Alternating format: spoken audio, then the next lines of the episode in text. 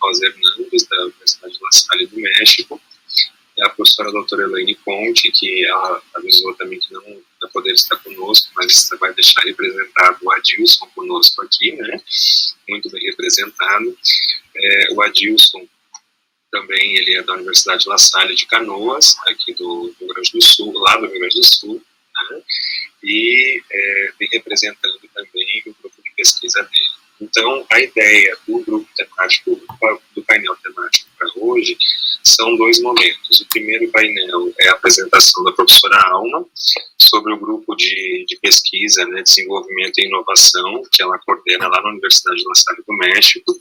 E depois, né, após a, a explanação da professora Alma, a gente abre espaço para o painel do grupo NET, que é o grupo de, de tecnologias na educação da Unilassalle, né, representados pela professora Elaine e pelo, pelo professor Adilson.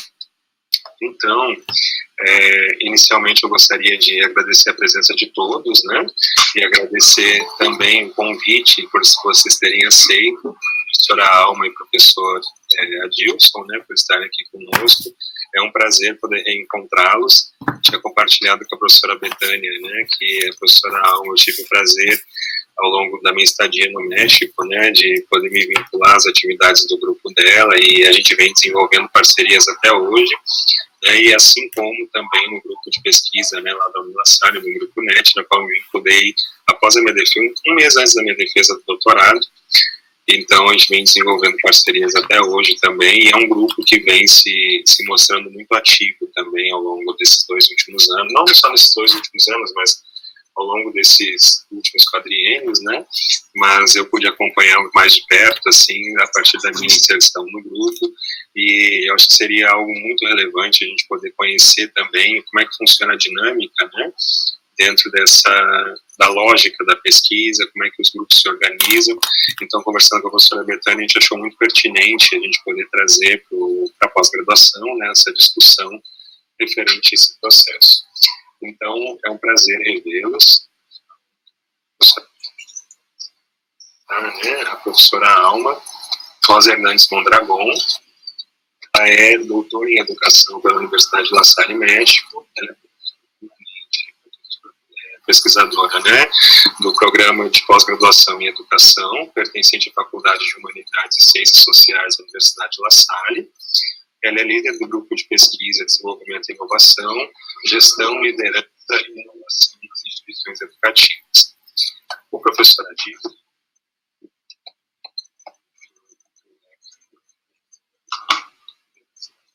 Guilherme, não escuto. Não escuto. Não está ouvindo, professora Betânia? É que, é que está, não está bem, está sempre saindo tu, tu voz tiene que estar parado. Sí. Es lo de siempre. No puedes estar, es muy, es muy cómodo estar todo el tiempo parado, pero tenemos algo que no combina cuando estamos nos movimentando. Perdona. Disculpa. No, esto ya tengo que aprender ya hace como dos semestres ahí. ¿no? bueno, vamos ahí. É, o professor Adilson, né? Estão me escutando bem agora? Sim. Sim. Ele é doutorando em Educação na Universidade de La Salle, ele é mestre em Educação também pela Universidade de La Salle, é, ele possui o ensino da modalidade normal do magistério, né? ele é graduado em Teologia, especialista em Docência no Ensino Superior, Praxis Educativa também pela Universidade de La Salle, e vem produzindo muito né, no campo da área da educação, com periódicos de indexação nacional e internacional, e também é, vem atuando como autor e organizador, organizador de livros né, nas interfaces da educação e tecnologia. E dentro dessa perspectiva, né, dos interesses de pesquisa dele, é, ele trabalha com tecnologias na educação, com filosofia das tecnologias, crianças e tecnologias, teoria crítica, filosofia da educação, hermenêutica e educação, ensino religioso, e também ele é integrante né, do núcleo de estudos sobre tecnologias da educação. É, de antemão, né, eu já gostaria de parabenizar os dois.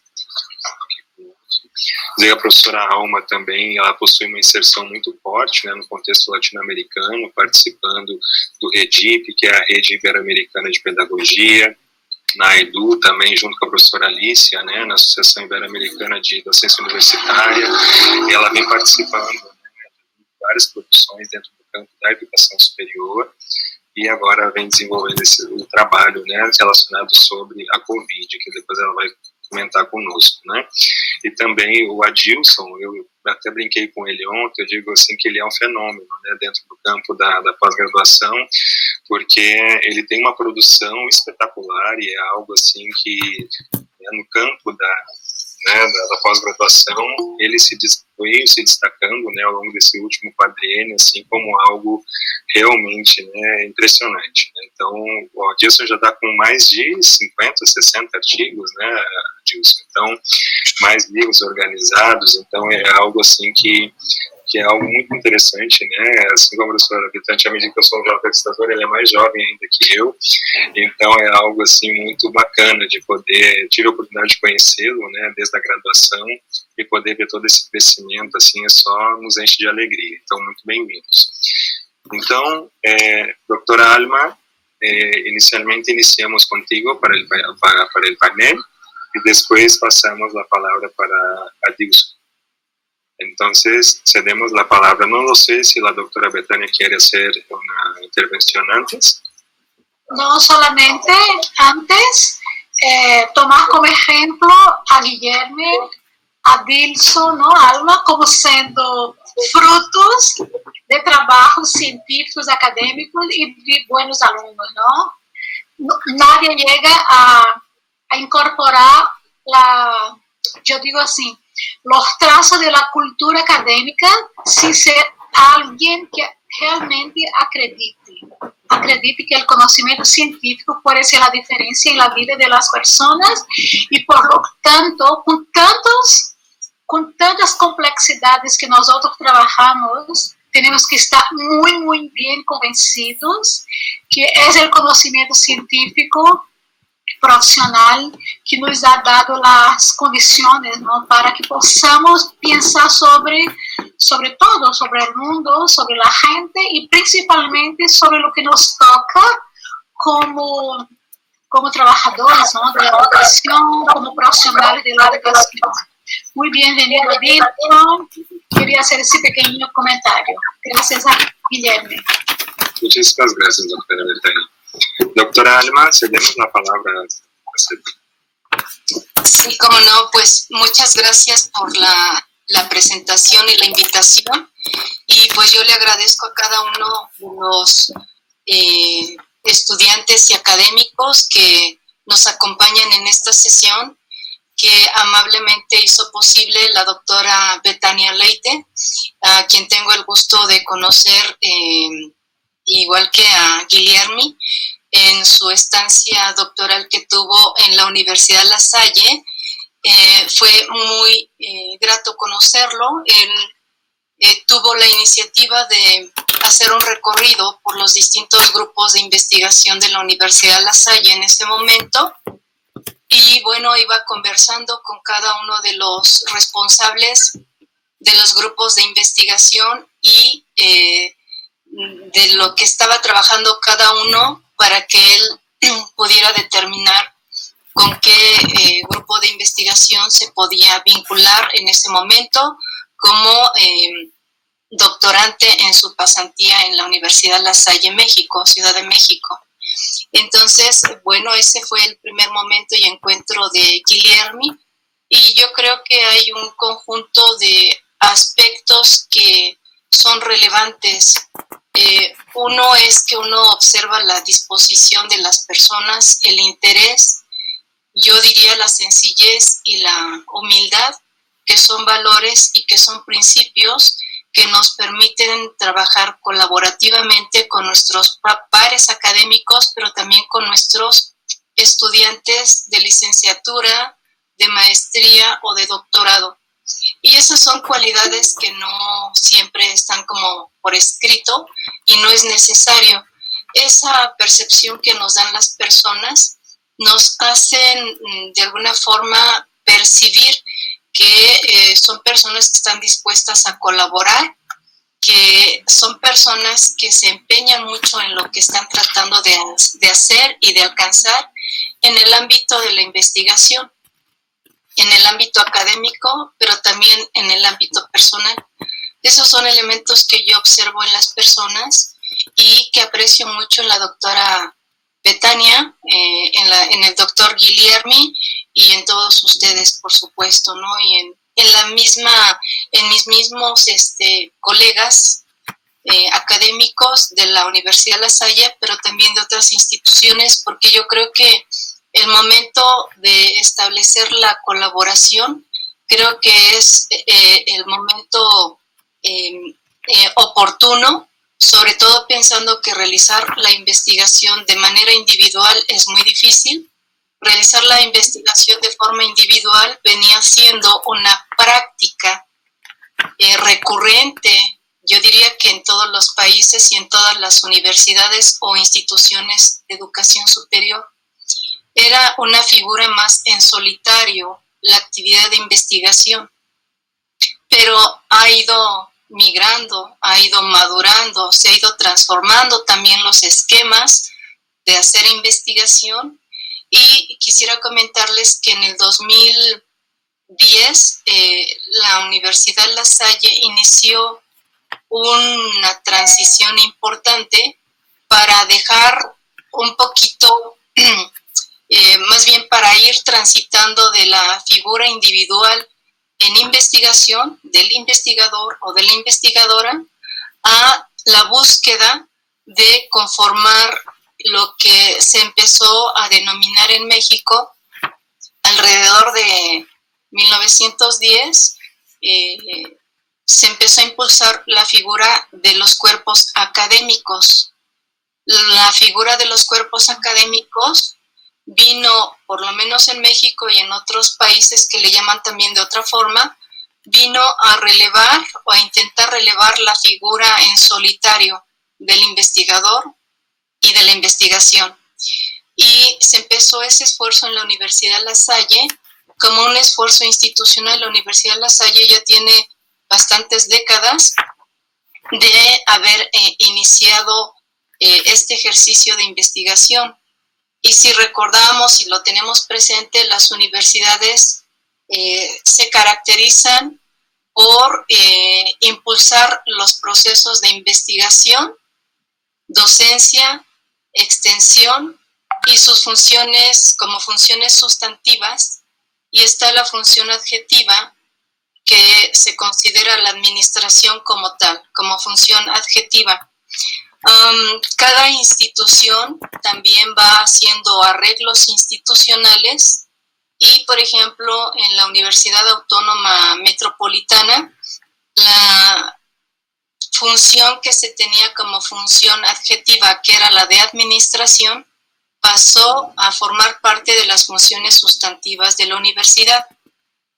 Lo pongo a manera de ejemplo porque eh, vuelvo a insistir en que cada institución tiene cierto margen para poder eh, impulsar procesos y hacer arreglos institucionales, estructurales, de tal forma que puede determinar cuáles van a ser sus funciones sustantivas.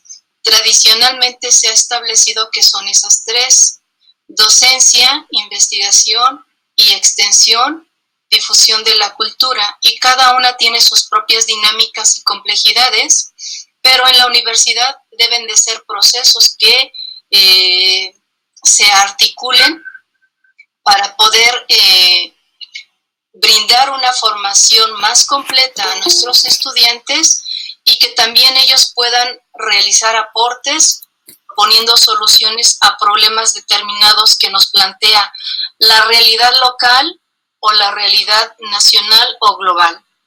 Y en ese sentido quisiera comentar que en la Universidad La Salle hay una especificidad que la menciono. Em, en estas revisiones que hacen las universidades, la Universidad La Salle eh, ha establecido a partir de un instrumento que es el Plan de Desarrollo Institucional, por un lado, y el Plan Rector de Investigación, que la docencia, la investigación, la extensión y la identidad institucional son sus funciones sustantivas y la función adjetiva es la de administración. Esto que acabo de mencionar es muy importante, el, tema de la identidad institucional, porque finalmente es un elemento eh, que le da cohesión a las instituciones, a su comunidad, les da unidad para poder enfrentar las problemáticas, las, dinámicas y las demandas que vienen desde fuera de la institución, pero también las propias demandas que se generan en la comunidad. Entonces yo quisiera comentar y compartir con ustedes, si me, los, si me lo permiten, una presentación para que yo les pueda hablar a ustedes acerca del grupo de investigación, desarrollo e innovación de la Universidad La Salle y quisiera eh, compartir una pantalla para eh, poder eh, ir compartiendo con ustedes cómo es la dinámica que realizamos nosotros desde la parte de investigación y específicamente yo hablaría del proceso que tenemos este, como relevante en docencia, investigación, extensión, eh, pero desde el punto de vista de la investigación educativa, porque hay mm, varios grupos de investigación, como ustedes podrán ver. Voy a compartir pantalla, por favor. Perfecto, doctora. Sí.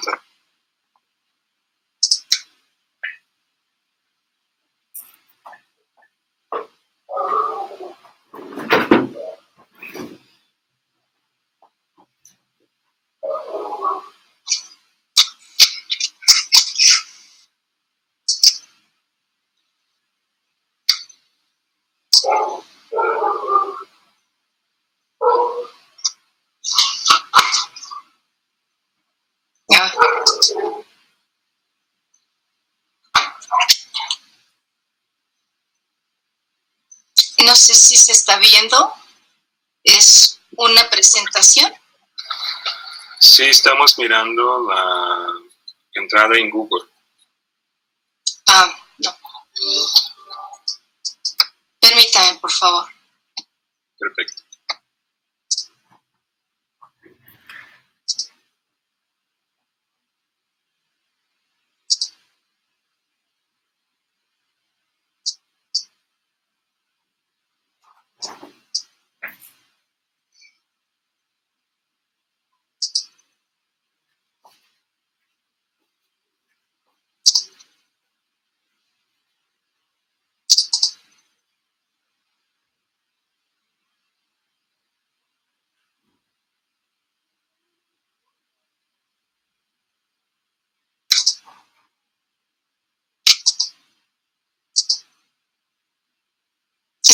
No, no sé por qué se cerró, pero bueno. Eh, bien, disculpen por favor, pero bueno, esto eh, por algún momento, por, en un, por un instante se cerró la presentación, pero bueno, eh, quisiera compartir con ustedes entonces cómo realizamos nosotros investigación en, en la Universidad La Salle. Les comentaba a ustedes que, bueno, eh, el grupo de investigación, desarrollo e innovación es una figura que se crea en la Universidad La Salle. Eh, no existe como tal para las universidades públicas. La figura que existe son los cuerpos académicos que tienen esta función de ir transitando de la investigación eh, individual y de la figura en solitario del investigador o de la investigadora hacia los cuerpos académicos que tienen como propósito integrar a más eh, investigadores, a pares académicos, pero también a otras, em, a otras eh, personas, como pueden ser los mismos estudiantes, decía yo, de licenciatura, de posgrado a nivel de especialidad, eh, maestría o doctorado. En el caso de la universidad como institución privada, eh, se dio la tarea de crear esta figura eh, que incluso es una figura, diríamos que única, sería como eh, un aporte de la Universidad La Salle. Y en el caso que les quiero compartir es el que coordino yo, que es el de gestión, el grupo es gestión y liderazgo para la innovación y calidad de la educación. Y se establecen estos grupos cada tres años. Estos grupos están en un primer momento en etapa de formación, después de los tres años hay una evaluación y estaría considerado en etapa, como la segunda etapa es de desarrollo, y los otros tres años se consideran como una etapa de consolidación. Estos trienios son muy importantes porque permiten ver la pertinencia y la relevancia de estos grupos en el cumplimiento de los compromisos y de las funciones que han establecido. Entonces, en el caso que yo les quiero compartir es el que se aboca a estos elementos de gestión y liderazgo para la innovación y calidad de la educación a través del GIDI. Eh, en la Universidad de La Salle eh, contamos actualmente con 23 grupos de investigación y estos grupos eh, abarcan distintos campos de conocimiento. Es una figura que para em, articular adecuadamente la investigación, la docencia y la extensión y fortalecer también como un distintivo la identidad, pues por supuesto que incorpora profesores, directivos, eh, colaboradores de áreas administrativas como funciones de mandos medios, estudiantes, pero también puede incorporar colaboradores externos. En este caso, eh, bueno, el ejemplo para este GIDI es eh, Guillermi y otros colaboradores que ahorita les voy a comentar. Nada más para fines que ustedes pudieran este, eh, ver eh, cómo, cómo, se establece, por ejemplo, este, este grupo. Quisiera destacar, por ejemplo, bueno, está esta, esta liga donde nosotros podemos ir directamente a lo que son los 23 grupos de investigación con los que cuenta la Universidad La Salle. bueno, cada uno de estos, por ejemplo, está orientado a las áreas de eh, ingeniería, a las áreas de salud, a las áreas de educación, a arquitectura, a química, medicina, entonces abarca distintos campos del conocimiento. En ese sentido, pues bueno, hacemos una labor eh, importante y estamos varios ya en etapa, algunos grupos ya están en etapa de consolidación, otros están en etapa de desarrollo y otros están en etapa inicial. Eh, como pueden ver aquí, les voy a, eh, les menciono quienes conforman eh, este grupo de investigación.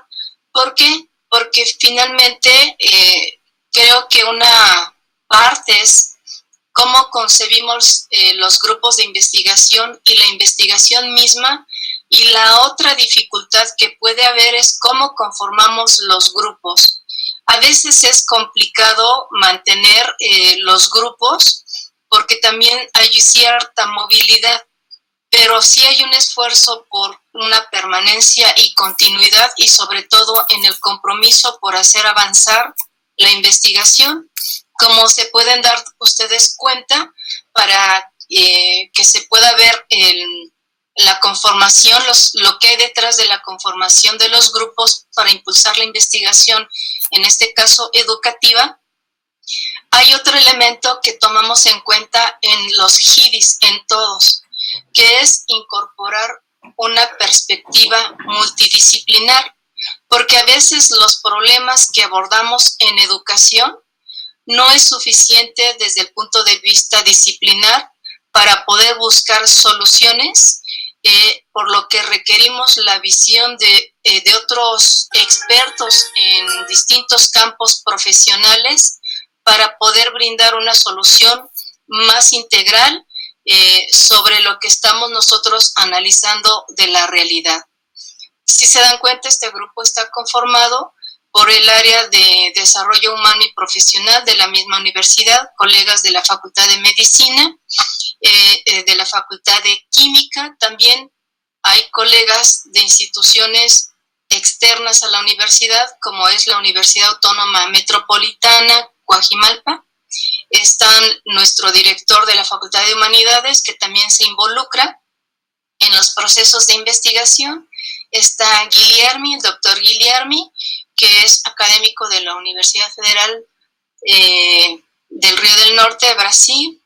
Está del área de Derecho nuestro colega Javier, de la Salle Bajío, porque la Salle está en distintos estados de la República Mexicana, y están dos maestrantes, una es médico y la otra trabaja, eh, eh, Carla, por ejemplo, trabaja en el Instituto Politécnico Nacional, es doctora médico, es maestrante nuestra, y está la licenciada eh, Cintia Trejo, es maestrante, colabora en la UNAM y es experta en el campo de la, evaluación. Em, ahora bien, ¿qué es lo que hacemos en los grupos de investigación, desarrollo e innovación? Nos plantean la necesidad, por ejemplo, de proponer cuáles son las líneas de generación y aplicación del conocimiento. Este concepto es muy importante porque finalmente nos lleva a identificar, a identificar cuál es la problemática que queremos nosotros analizar o abordar a través de distintos objetos de investigación u objetos de conocimiento y con qué metodologías lo vamos a realizar. Entonces, para este GIDI, nosotros propusimos dos líneas de generación y aplicación del conocimiento que es la primera, liderazgo directivo, docente, liderazgo directivo y docente para la mejora de las instituciones educativas.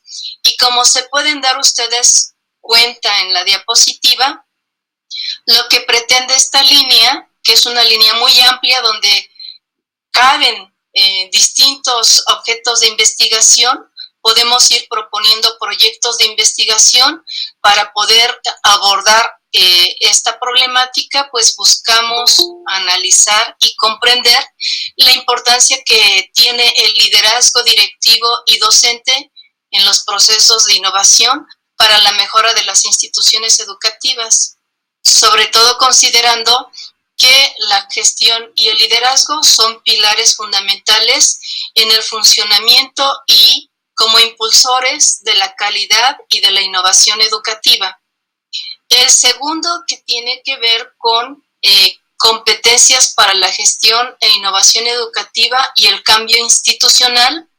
Eh, ahí también desarrollamos proyectos de investigación a través de objetos de, estudio, diversos objetos de estudio, y lo que pretende es analizar y comprender pues, la relevancia que tienen eh, las acciones o las prácticas eh, de quienes están en estos procesos y sobre todo eh, buscar propuestas para la formación y la profesionalización de los gestores educativos, sobre todo pensando en que pilotean amplios espacios organizacionales como son las instituciones educativas, una complejidad, hay que reconocerla considerable, y entonces nos interesa indagar cuáles son estas competencias eh, es decir, los conocimientos, las capacidades, sus habilidades, actitudes y valores para poder eh, impulsar buenas prácticas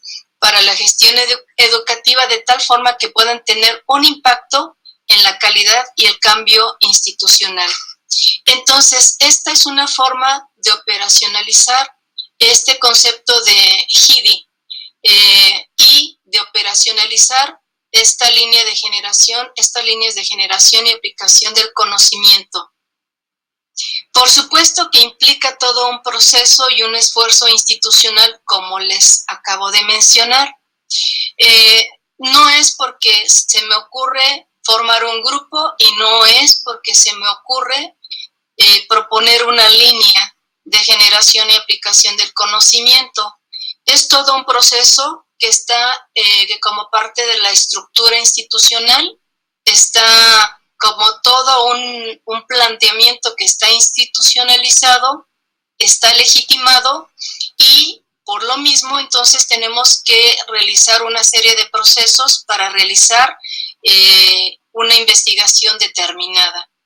En este sentido, esta, estas dos imágenes son, por ejemplo, cuando la institución, cuando ya pasamos por estos distintos eh, dictámenes para determinar la pertinencia de lo que estamos proponiendo con fundamentos teóricos, conceptuales y metodológicos, entonces la institución emite la constancia donde da un reconocimiento para la, el registro del grupo que cada uno ha estado trabajando para que pueda ser reconocido por la institución y pues pueda empezar a trabajar con el colectivo, los académicos y los estudiantes y también otro tipo de colaboradores como les acabo de mencionar. Además también la universidad, cuando nosotros realizamos la propuesta eh, de registro, no solamente del grupo, sino también el registro de un proyecto de investigación, pasa por todo un dictamen hasta que nos emiten este dictamen en donde nos eh, dan la autorización para poder registrar el, eh, el, proyecto. Como pueden ver ustedes, nos confieren un registro y eso es lo que le va dando viabilidad a la investigación educativa, que es a lo que yo me aboco a partir de la existencia del grupo de investigación, desarrollo e innovación. ¿Qué se hace o qué es lo que hacemos para poder nosotros involucrar a nuestros estudiantes en los procesos de investigación? Nosotros, a partir de todo un esquema institucional, eh, vemos de qué manera podemos incorporar a nuestros estudiantes. También hay un proceso para poderlos incorporar y también que puedan entrar en un proceso de formación y de participación directa en los distintos proyectos.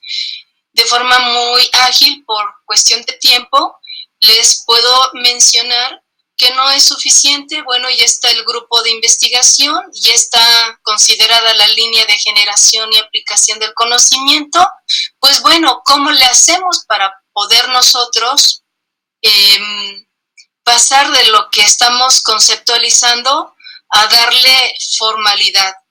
La institución emite, por ejemplo, si nosotros proponemos un proyecto de investigación donde estamos pretendiendo involucrar, incorporar a los estudiantes de licenciatura, de maestría o de doctorado. Em, la universidad lanza anualmente una convocatoria. Para esto también la universidad tiene cuidado en em, ofrecer a los eh, investigadores, a los académicos y a los estudiantes un taller que es un taller de metodología para desarrollar las propuestas de los grupos de investigación, desarrollo e innovación y de las líneas de generación y aplicación del conocimiento. ¿Para qué? Para dispersar una serie de dudas que pudiera haber. Entonces, creo que es muy importante esta iniciativa de la institución y entonces lanzan la convocatoria y en esa convocatoria eh, hay una convocatoria para el registro de los grupos de investigación, los GIDI. Y eh, una vez que ya registramos, pasa por las aprobaciones de las autoridades nuestras.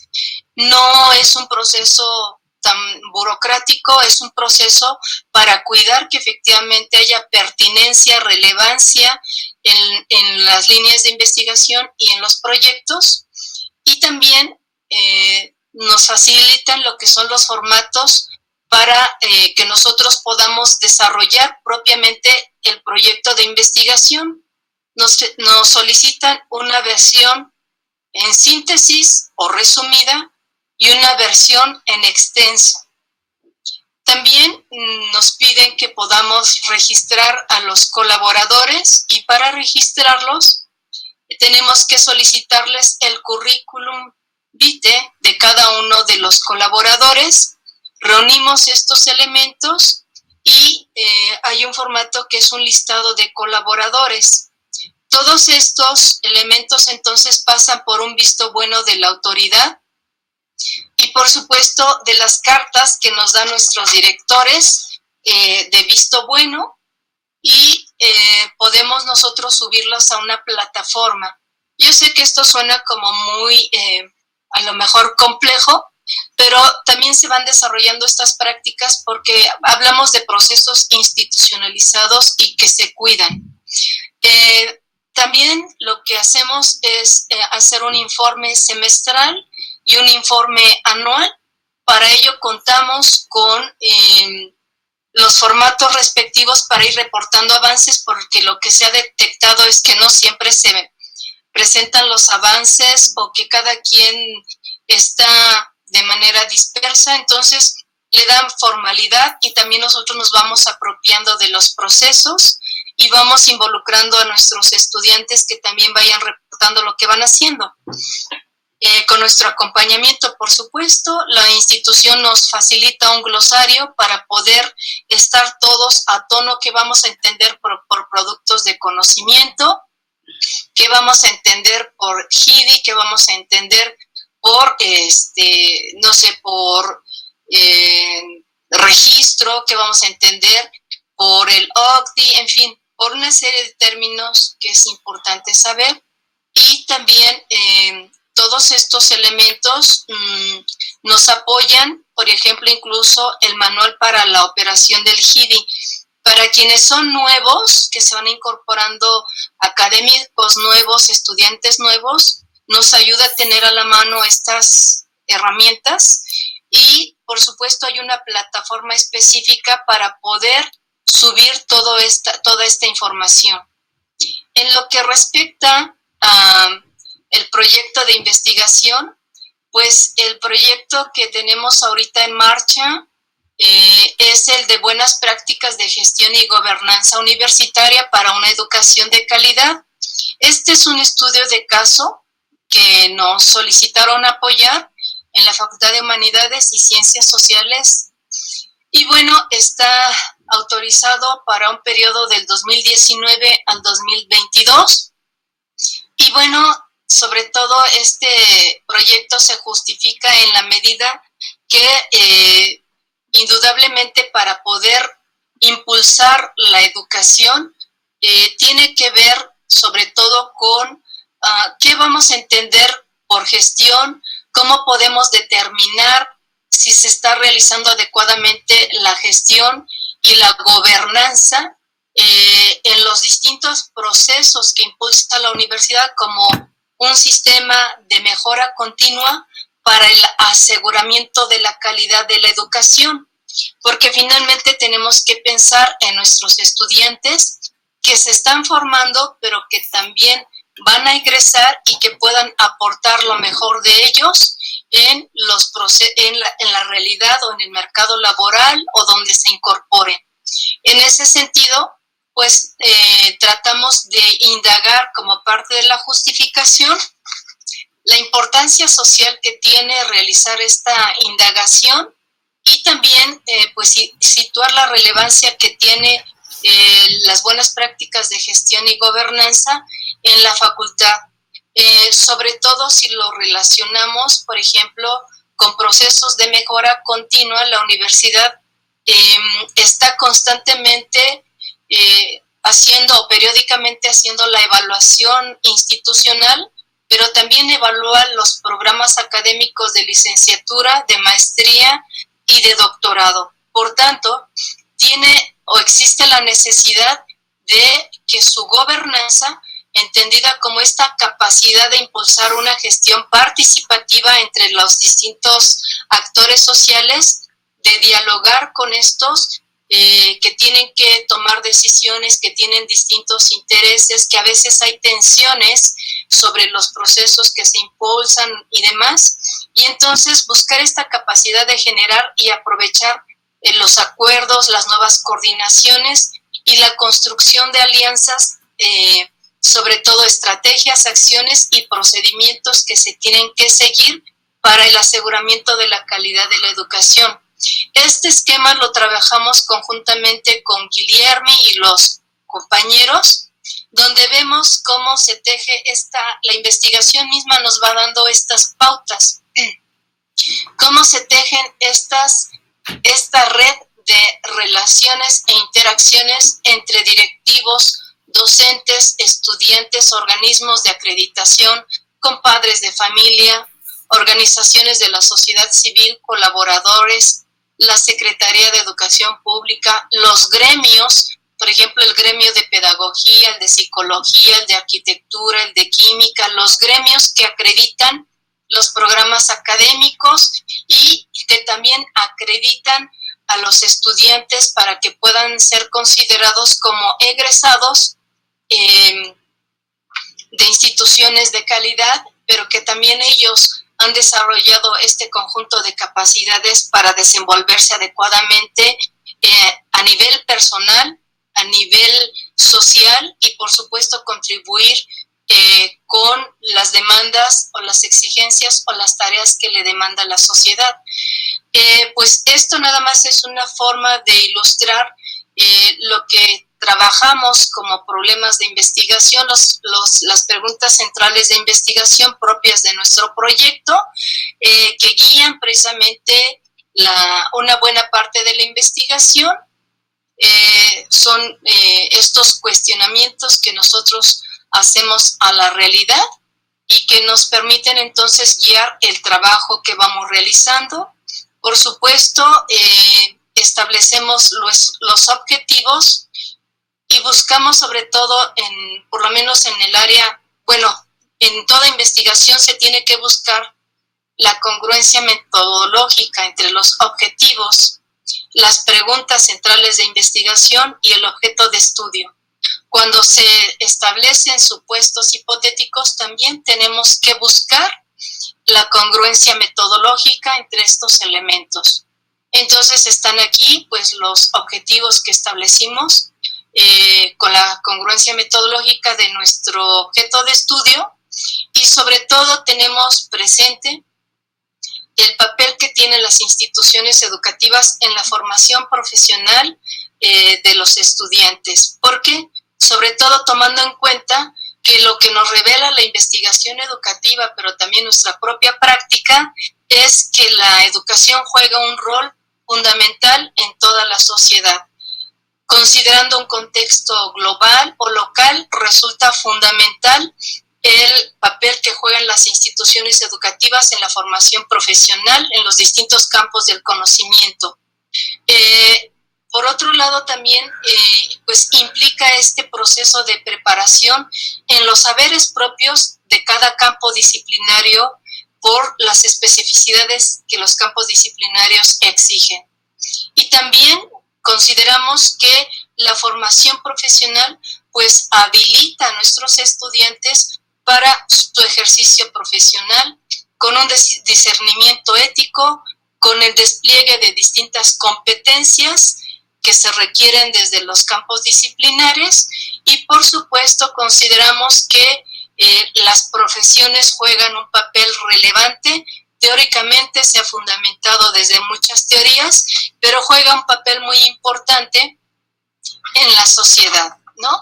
Eh, el papel social que juegan las instituciones eh, de educación superior resulta fundamental porque finalmente las profesiones eh, en la estructura social y ocupacional ha sido necesaria, sobre todo a partir del desarrollo a partir de la revolución industrial que se fue haciendo más evidente, pasar de una educación más artesanal hacia una educación más formalizada, más institucionalizada y eh, también el surgimiento de las profesiones como un complejo estructural importante y ocupacional. Y por, por supuesto tiene mucha importancia eh, eh, tener en cuenta que tiene que haber una regulación sobre las profesiones porque las profesiones también implican eh, salvaguardar los intereses de la sociedad cuando uno ejerce una profesión, sea de médico, sea de abogado, de arquitecto, de este, pedagogos, en fin. Es necesario, por tanto, su evaluación y, por supuesto, que sean sometidos a un proceso de certificación y acreditación, sobre todo que está sustentado en eh, la rendición de cuentas como un derecho de la sociedad a estar informada sobre lo que están haciendo las instituciones educativas, sobre lo que hacen los egresados y por supuesto esta rendición de cuentas no solamente es a nivel eh, de cómo se distribuyen y gastan los recursos, sino también esta rendición de cuentas son los resultados que se logran en los aprendizajes de los estudiantes.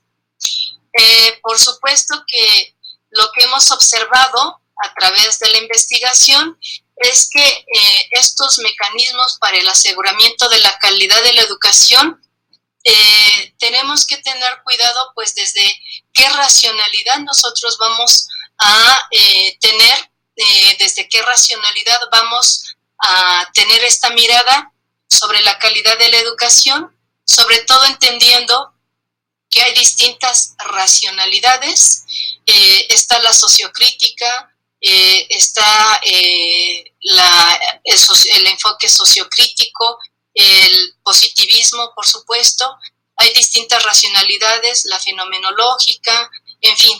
Y en este sentido creemos que si hablamos de la calidad de la educación, nosotros como estudiosos de este campo, por supuesto que tenemos que ver esta tipología o conocer la tipología y entonces nosotros creemos que es necesario para nosotros decantarnos eh, por un, una racionalidad que ve eh, la calidad como transformación y en este sentido como trascendencia cognitiva y esta es una perspectiva que cuestiona, por ejemplo, el que la educación eh, no es un servicio para cliente porque no estamos hablando propiamente de una empresa, sino un proceso continuo de transformación de la persona y también es una educación que eh, efectúa, por supuesto, cambios en quien recibe la educación. Eh, en cuanto a el hecho de interesarnos como profesionales de la educación, estudiosos de la educación en las buenas prácticas, eh, consideramos este referente que es el Observatorio de Buenas Prácticas de Calidad en Educación Superior, que es una iniciativa del Instituto de Gestión y Liderazgo Universitario. Y estamos considerando, hemos considerado la dimensión filosófica, la dimensión pedagógica y la dimensión cultural, así como la dimensión social, para poder determinar cuáles son esos criterios e indicadores de buenas prácticas.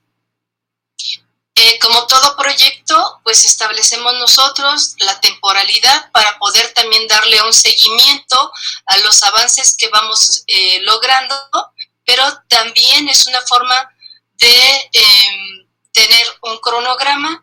Este cronograma ustedes saben que es una herramienta para administrar los tiempos en función de las actividades que hemos establecido y, eh, por supuesto, esta periodicidad nos ayuda a nosotros a darle un seguimiento y en un momento dado, si no logramos ah, ese avance que comprometimos, tenemos que justificar por qué no lo hemos logrado y se puede recalendarizar con las autorizaciones y con el diálogo con nuestras respectivas autoridades. Por supuesto que como proyecto de investigación, y ustedes lo saben, hay metodologías que seguir. En nuestro caso, pues nosotros hemos eh, optado por es una investigación de tipo descriptiva y explicativa con diseño documental y de campo y bajo el paradigma sociocrítico. Por supuesto que esto cuando involucramos a nuestros estudiantes nosotros los hacemos partícipes y de, de hecho nosotros vamos dialogando con ellos para que también nuestros estudiantes se vayan apropiando de estos elementos. ¿Por qué? Porque como vimos al principio, los incorporamos de manera formal al, al, grupo de investigación, pero también cuando registramos los proyectos de investigación. Entonces, estos elementos también van siendo parte de la formación de nuestros estudiantes y pues vamos dándoles un acompañamiento para que también se apropien de metodologías. En este sentido, bueno, para no abundar mucho, eh, por una cuestión de tiempo, establecemos pues eh, el tipo y diseño de investigación, eh, el trabajo de campo que pretendemos realizar, las técnicas e instrumentos a emplear, quiénes forman nuestra población bajo estudio y por supuesto como, lo, como metodología cuál es el procedimiento a seguir para su realización. Em, cuando hablamos de, de, el impulso a la investigación en el campo de la educación y de hecho en todos los demás campos de conocimiento, nosotros tenemos que visualizar cuáles van a ser estos productos de conocimiento esperado.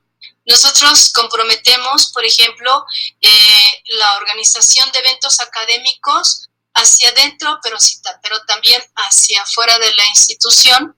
Y en ese sentido, eh, vamos realizando eh, eventos académicos donde incorporamos, si es desde la parte organizativa, involucramos a nuestros estudiantes en la parte logística, pero también que puedan participar con ponencias, con las distintas modalidades, webinarios, este, eh, dando alguna ponencia, eh, talleres, en fin, los involucramos. Pero los involucramos en la realización también de eventos académicos a nivel institucional, a, nivel nacional y a nivel internacional.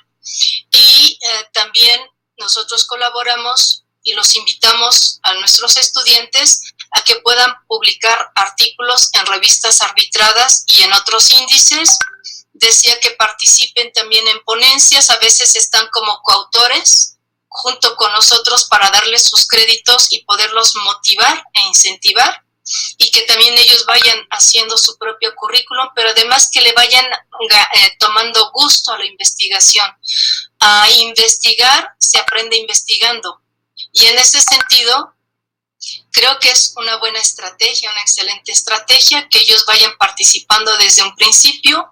También comprometemos eh, la formación de libros científicos, la coordinación de libros científicos, donde también los invitamos a participar como autores o coautores.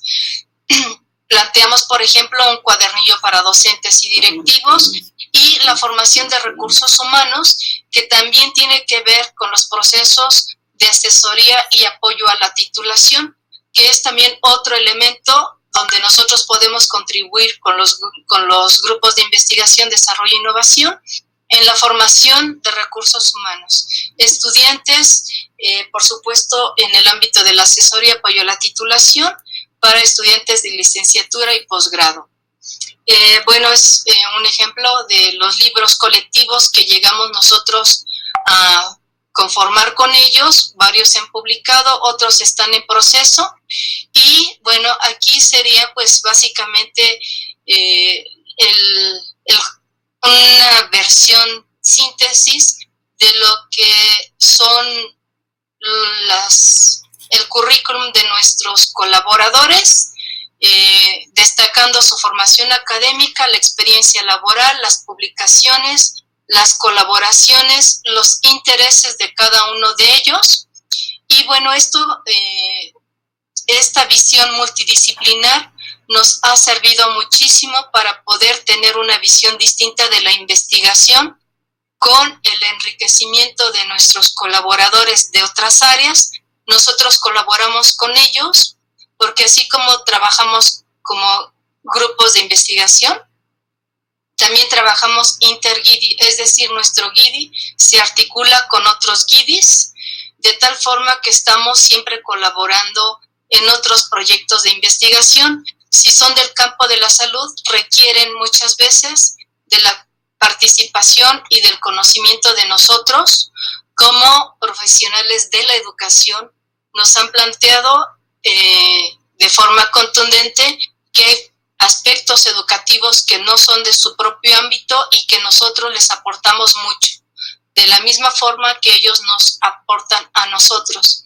Y yo creo que esta es una forma de transitar en la investigación para impulsar nuevas formas y esquemas de hacer investigación y sobre todo focalizando nuestro interés en la formación profesional de nuestros estudiantes, como acabamos de, ver. Y pues em, de mi parte pues sería eso lo que yo estaría compartiendo con ustedes. Guillermo, eh, no sé si me extendí mucho, pero bueno, eh, un poco Muchísimas gracias por tu participación y por toda la aportación que hiciste ahí, ¿no? Sobre, la, sobre tu GINE y, a partir de eso también presentar sobre la, toda la complejidad que tiene, ¿no? Un, grupo de investigación. Entonces, antes de, de hacer mi, mi, intervención, yo paso la palabra para la doctora Betania y después para ¿no? Muchas gracias. Pues mira, qué bueno que coincidimos, profesora Alma, con todo que has planteado y, la manera como vosotros se organizan o, o a organizar la investigación en tu universidad es prácticamente el mismo camino que nosotros también hemos hecho. Aquí en la Universidad Federal de Rio Grande do Norte, prácticamente los grupos de investigaciones se tornaram mais formais a partir de 1900, creio que 2002, porque existíamos, pero muito dispersos. Então, a ideia, a lógica, o pensamento de que a investigação é algo que não pode continuar a, a, trabalhar de uma maneira tão dispersa isso ha contribuído principalmente para que nós outros de uma área que hasta pouco tempo não era muito reconhecida como científica se tornara como tal, não? Então, a educação ha caminhado bastante e junto com as demais áreas correlatas, não? Porque nós outros sem a sociologia, a psicologia, a história, a economia e etc la política no, no funcionamos, ¿no? Claro que la pedagogía está por, por arriba de todos, que nos caracteriza y nos identifica. Entonces, me, me llama bastante atención cómo estamos prácticamente en convergencia, ¿no? Estamos buscando cada vez más una comprensión de, que, de, de cuánto es necesario realmente institucionalizar a investigação dentro de los programas, projetos, dentro de los documentos mais importantes de nossas universidades, como é o PDI. Nós temos um PDI, um Plano de Desenvolvimento Institucional. Ahorita mesmo estamos concluindo o próximo PDI cada vez mais vamos dando um passo adelante, apostando que o conhecimento científico, o pensamento científico inovador, como tu has puesto, é é o futuro, não? É o futuro, é a maneira mais razonável para uno pensar em buscar soluções para os problemas, para os problemas que tienen que ser apontados y construidos por nosotros. Yo tengo hablado bastante que el área de la educación no es conducida por los educadores. Los investigadores que están planteando los destinos de la educación no son exactamente los pedagogos, los educadores, son los economistas, los políticos, los empresarios, etc. ¿no? Entonces, o caminho para que possamos é, criar uma identidade e um pensamento, como já é dito, bastante inovador e centrado em los problemas que nos toca, no poderá ser de una manera dispersa, ¿no? Tenemos, por tanto, que buscar un, creo que es un tipo de aprendizaje más colectiva. Hay muchas denominaciones para se hablar de aprendizaje en grupos, ¿no? en comunidad de aprendizaje, etc. Pero esto para mí, si estamos cada vez más intentando en un grupo de jóvenes en búsqueda de una formación académica, creo que los, de los aportes que podemos ayudarles es ese de acreditar en el poder del conocimiento de la ciencia en una área hoy más fácil, porque hoy nos podemos compartir, ¿no? Nosotros podemos salir de las cajas que, que fueron tan, tan, tan fuertes como tendencia y ahora compartir y tornar el conocimiento realmente interdisciplinar, multidisciplinar. Então, te, te, é, te agradeço muitíssimo por, por tus comentários, não, por tu charla, porque exatamente estamos buscando o mesmo, o mesmo, não? Estamos acreditando que esse caminho como uma maneira de, de construir, construir buenas cabeças, buenas para os jovens que, que irão continuar em, em la universidade, em las instituições, em las instituições de nível superior, para interferir positivamente em las políticas educativas, não? Já hablamos em outras ocasiões sobre a distância entre a universidade e os sistemas de enseñanza não? Há, todavia, um, eu diria, um abismo, não? Há, todavia, uma necessidade de construir puentes. Nós temos que pensar mais fortemente é eh, sobre a quem, a quem está servindo toda a inversão que nós outros estamos fazendo, não? que nossas universidades estão fazendo de uma maneira ampliada si no for para contribuir con la sociedad, para mí de nada, de nada adianta toda esta inversión, ¿no? todo este esfuerzo. Entonces, esto es un llamamiento para que los proyectos sean pensados también para atender a necesidades muy efectivas, ¿no? Donde possamos inovar, y me gustó bastante cuando tú hablas de la calidad de la educación, eh, educación vinculada a la. Para mí eso es el punto clave. ¿Para qué vamos a innovar? ¿Para qué vamos eh, buscar calidad si no for para dar um salto de qualidade, não? Uma transformação, uma transcendência cognitiva, como tu has muito bem puesto. Assim, me, me quedou muito bem, muito bem impressionada. Muitíssimas graças por tu colaboração. E de minha parte, bueno, que bueno que estamos coincidindo com, com os argumentos, com a maneira como estamos pensando.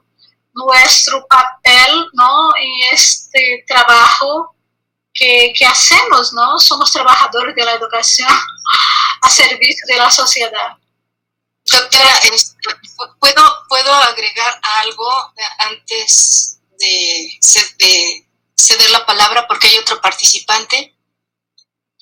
Eh, bueno, de forma muy breve, este, pues yo a los estudiantes que están acompañándonos, eh, pues sería sobre todo motivarlos mucho, que se motiven mucho. Yo a mis estudiantes les digo que eh, como alguien lo dijo para mí de forma brillante, un posgrado no solamente es un más cuantitativo, es un más cualitativo. Porque no solamente sumarle años a, la formación, sino la transformación por la que pasamos nosotros. Entonces les digo que es bien, es más fácil. El reto no es ingresar a un posgrado, el reto es mantenerse, egresar y hacer las contribuciones.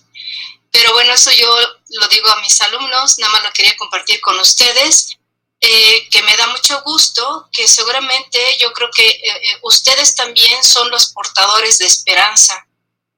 Ante cualquier adversidad, en momentos de estabilidad, en momentos de inestabilidad, ustedes son jóvenes, creo que, que tienen, cuando estamos por pasarles la estafeta, son los relevos en el buen sentido de la palabra, porque finalmente, como los ciclos de la vida, ustedes van a ser las personas que estén al frente de muchos procesos, responsabilidades, áreas, compromisos. Y quería terminar, doctora Leite, que creo que tenemos que fortalecer muchísimo esta visión multidisciplinar, transdisciplinar, pluridisciplinar, que ya las circunstancias nos han colocado en un momento tal, epistemológicamente, ya lo dice Edgar Morán y muchos otros, ¿no? Teóricos, eh, pues tenemos que ver, eh, concibe al homo como homo complexus y también la realidad como una realidad compleja, donde no es suficiente ya una sola visión disciplinar. Eh, alguien nos decía, creo que brillantemente, multidisciplina no mata disciplina.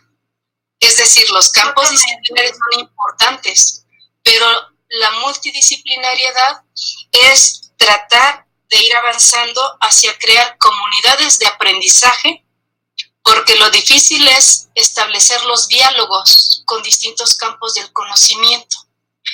Eh, por ejemplo, nosotros trabajamos con colegas de química, con colegas del área de medicina, de ingeniería, de arquitectura, este, de psicología, e, en fin, son los diálogos y hemos aprendido a lo largo de estos años a poner lenguajes en común, siendo médicos, arquitectos, ingenieros, de repente uno dice, ay, pero es necesario. Por un lado, creo que también eh, en la institución, doctora, eh, si bien hay que atender problemas eh, que nos demanda la sociedad, también nosotros tenemos establecidos, ¿no? Cómo desde estos grupos podemos desarrollar proyectos de investigación educativa que buscan atender las propias problemáticas y necesidades de la institución, los proyectos de investigación eh, pedagógicos que buscan mejorar propiamente los procesos áulicos en toda la complejidad, desde interacciones, relaciones, disciplina, conocimientos, procesos de evaluación, didácticas, metodologías, enfoques, teorías este, del aprendizaje, procesos de enseñanza-aprendizaje, modalidad virtual, presencial, las tecnologías de información, comunicación, todo lo que ocurre en el aula. Y están, por ejemplo, los proyectos de investigación social o por demanda, que son los que atienden las problemáticas sociales.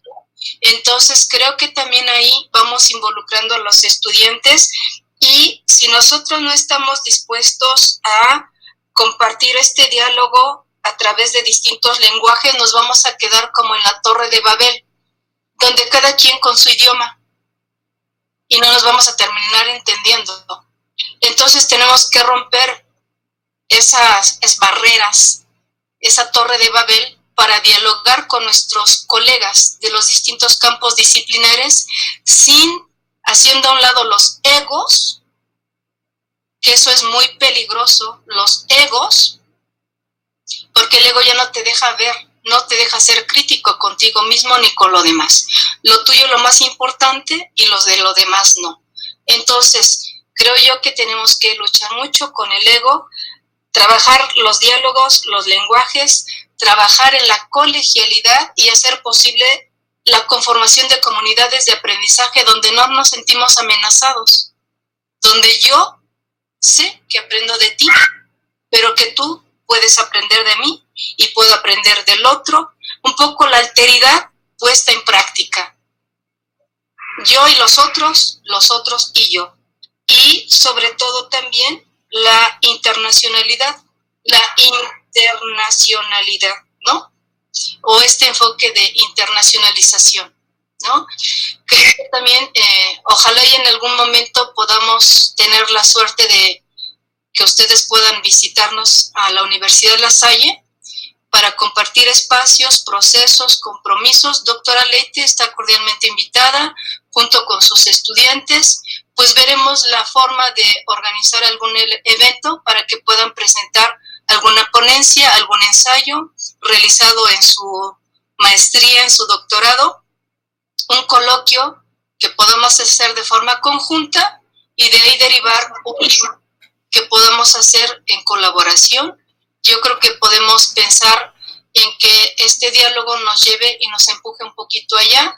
Yo me comprometo a ver la posibilidad junto con la doctora Leite Guillermi y con todos ustedes y con nuestros estudiantes de maestría y doctorado, podemos armar un evento académico donde nos aporten ustedes su visión, sus conocimientos y, por supuesto, sus anhelos, ¿no? que también la investigación tiene que ver con eso. Doctora, pues con mucho gusto, uh, era lo que quería cerrar con esto mi participación y agradecerles su atención y, su escucha. Pues mira, agradecemos muchísimo y ya pensaremos en un segundo, un segundo espacio, una segunda etapa para concretizar coisas. Muitíssimas graças.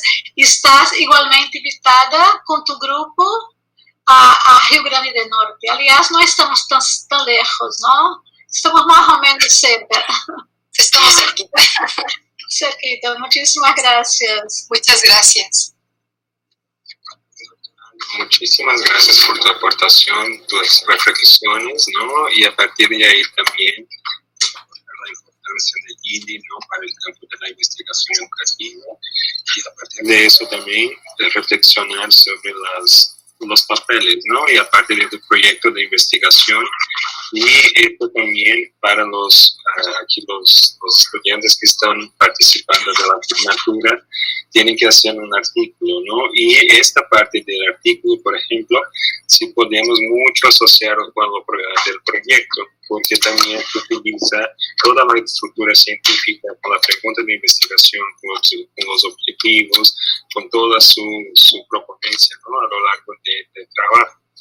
Entonces, eh, para, por cuestiones de tiempo, vamos a avanzar para la participación de Adilson y al final regresamos aquí con las preguntas, porque hay algunas preguntas para ti ahí de los estudiantes.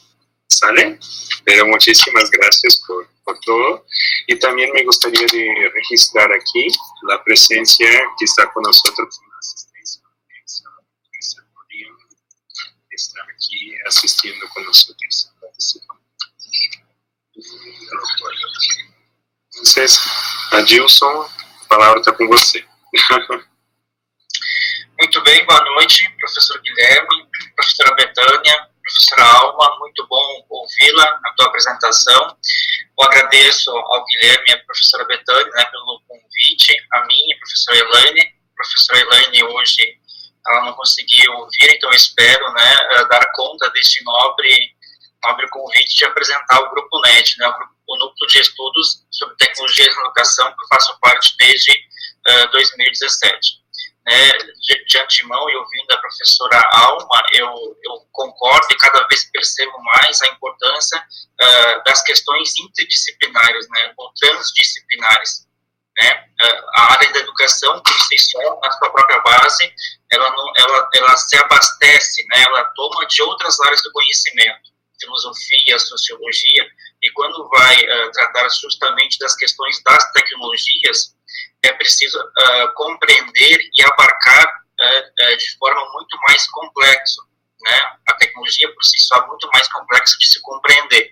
Então, nos últimos tempos, eu tenho assistido, por exemplo, questões da inteligência artificial, né? de que forma que a gente vai poder uh, fazer essas interlocuções com a área da educação, né? Diferentes áreas das, das engenharias também, então destacar um pouco dessa importância das questões interdisciplinares. Eu peço a licença que eu vou compartilhar um breve PowerPoint que eu fiz para poder conversar com vocês e fique muito à vontade assim de interromper, é, fazer algumas falas.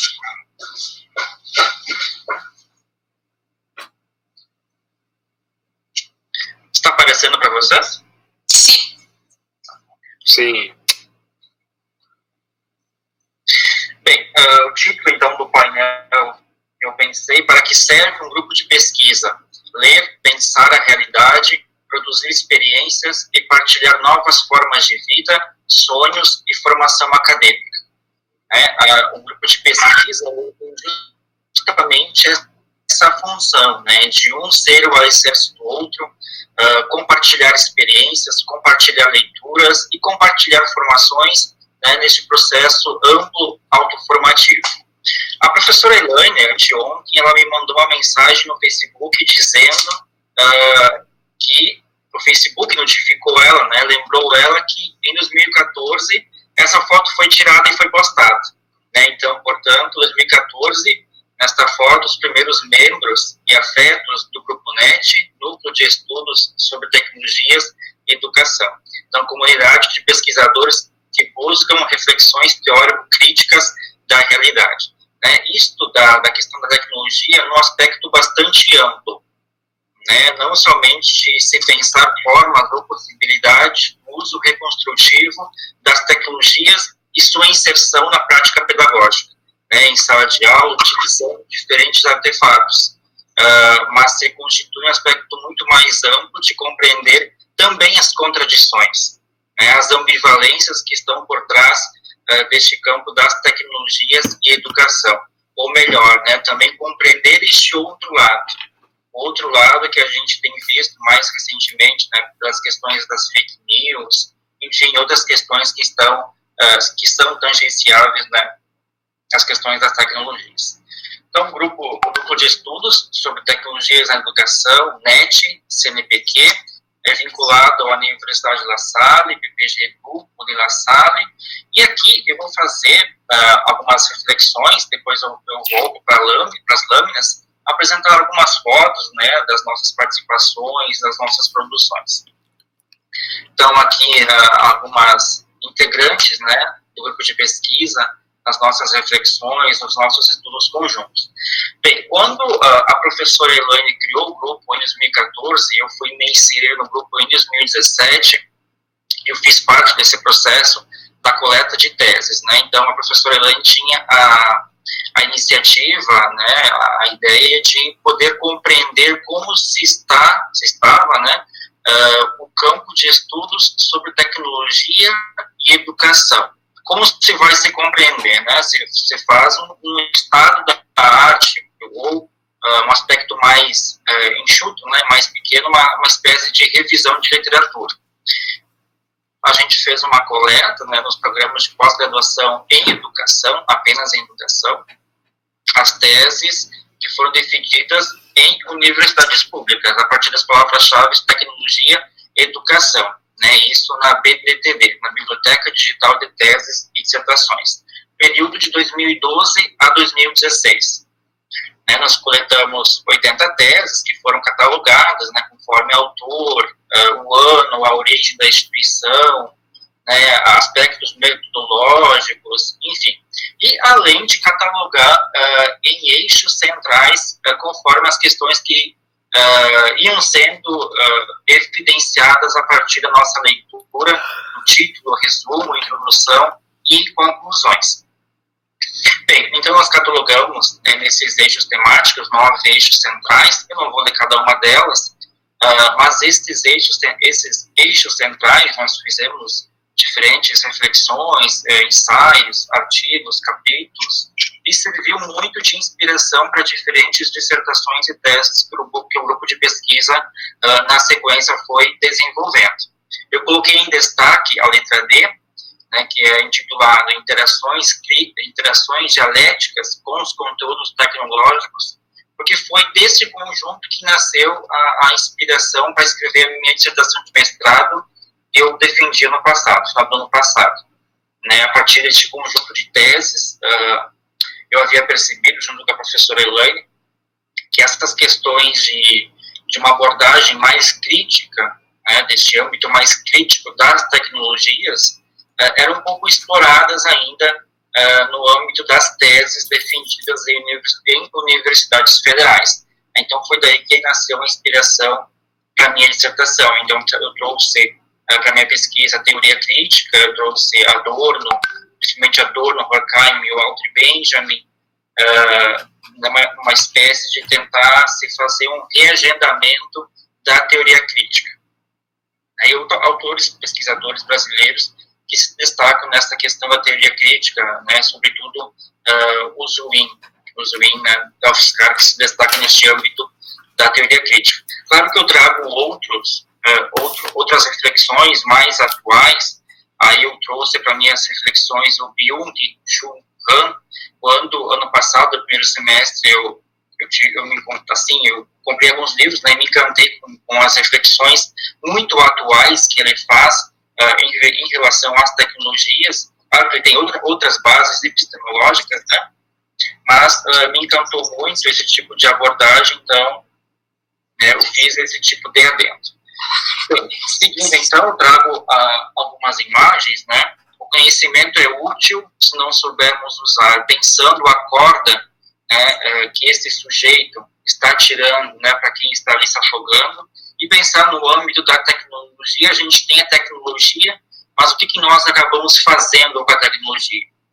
É, nós temos, é, atirou a corda, mas o que, que vai adiantar tirar essa corda? É, fazendo outra, outra analogia no âmbito da educação, é, muito se acreditava que com o livro didático é, os problemas da educação seriam todos resolvidos. Né? Então, pensar o livro enquanto uma tecnologia né, o livro ele se tornou, com o passar do tempo, pura cópia, quando os alunos reproduziam o que estavam o que estava escrito no livro. Né? Então, é esse processo reconstrutivo da tecnologia. Né? A gente tem a mão, então, saber usar, uh, saber uh, perceber as suas possibilidades e como potencializar isso na educação. É outra imagem, né? um processo muito mais automatizado é, das tecnologias, né? Os alunos ali filtrados, né? Cada um com a sua, é, sei, uma espécie de viseira, né? Ali tapado os olhos, de modo que o aluno apenas fique, apenas foque no seu papel, no seu, na sua caneta, né? na sua folha de aprendizagem. E a criança, ao mesmo tempo, é, querendo ver o mundo, querendo é, vislumbrar a arte, é, né? Fazer outras, outras, ter outras experiências, outras possibilidades. Parece que hoje a gente vive bastante isso, né? E o professor, né, que está regendo, ele sai de perto da sala. Você quer ter um futuro, é? Então, o âmbito da arte, até que ponto que nesse processo engessado e na necessidade urgente de se inserir uma tecnologia, a gente acaba deixando de lado esse processo criativo, autocriativo, é, de expressão do próprio estudante. Então, por isso que o grupo de pesquisa, o grupo NET, uh, ele vai compreender a tecnologia enquanto uma faca de dois gumes. É isso a gente reflete muito. Então, ele pode ser, uh, né, por um lado, ele pode uh, nos trazer muitas alienações por meio das tecnologias, alienações, como a gente tem percebido pelas fake news, mais atualmente o fenômeno das deepfakes, que não tem chamado a atenção, depois também posso comentar um pouquinho, uh, ou uh, uh, esse outro lado potencializador. Né? A tecnologia é a extensão do próprio ser humano. Né? O, o, tudo que a gente tem coisas que, que, eu escrevo que eu já nem lembro mais do que, que a gente escreveu, do que foi anotado. Né? Então, a tecnologia é a extensão do nosso corpo, a extensão do nosso cérebro. Né? Então, tudo que a gente tem, tudo que a gente fez, tudo que a gente criou, é tudo expressão é, da própria potencialidade humana. Então, como a tecnologia é ambivalente, o ser humano também ele é ambivalente, o próprio ser humano ele é contraditório.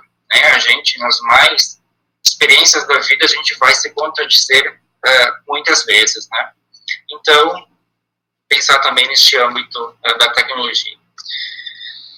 Eu trago algumas imagens do Paul, Paul Kuczynski, né, ele tem uma ele tem um site, ele tem uma série de ele foi premiado em inúmeras, inúmeras vezes assim pelas ricas é, reflexões que ele faz por meio da imagem.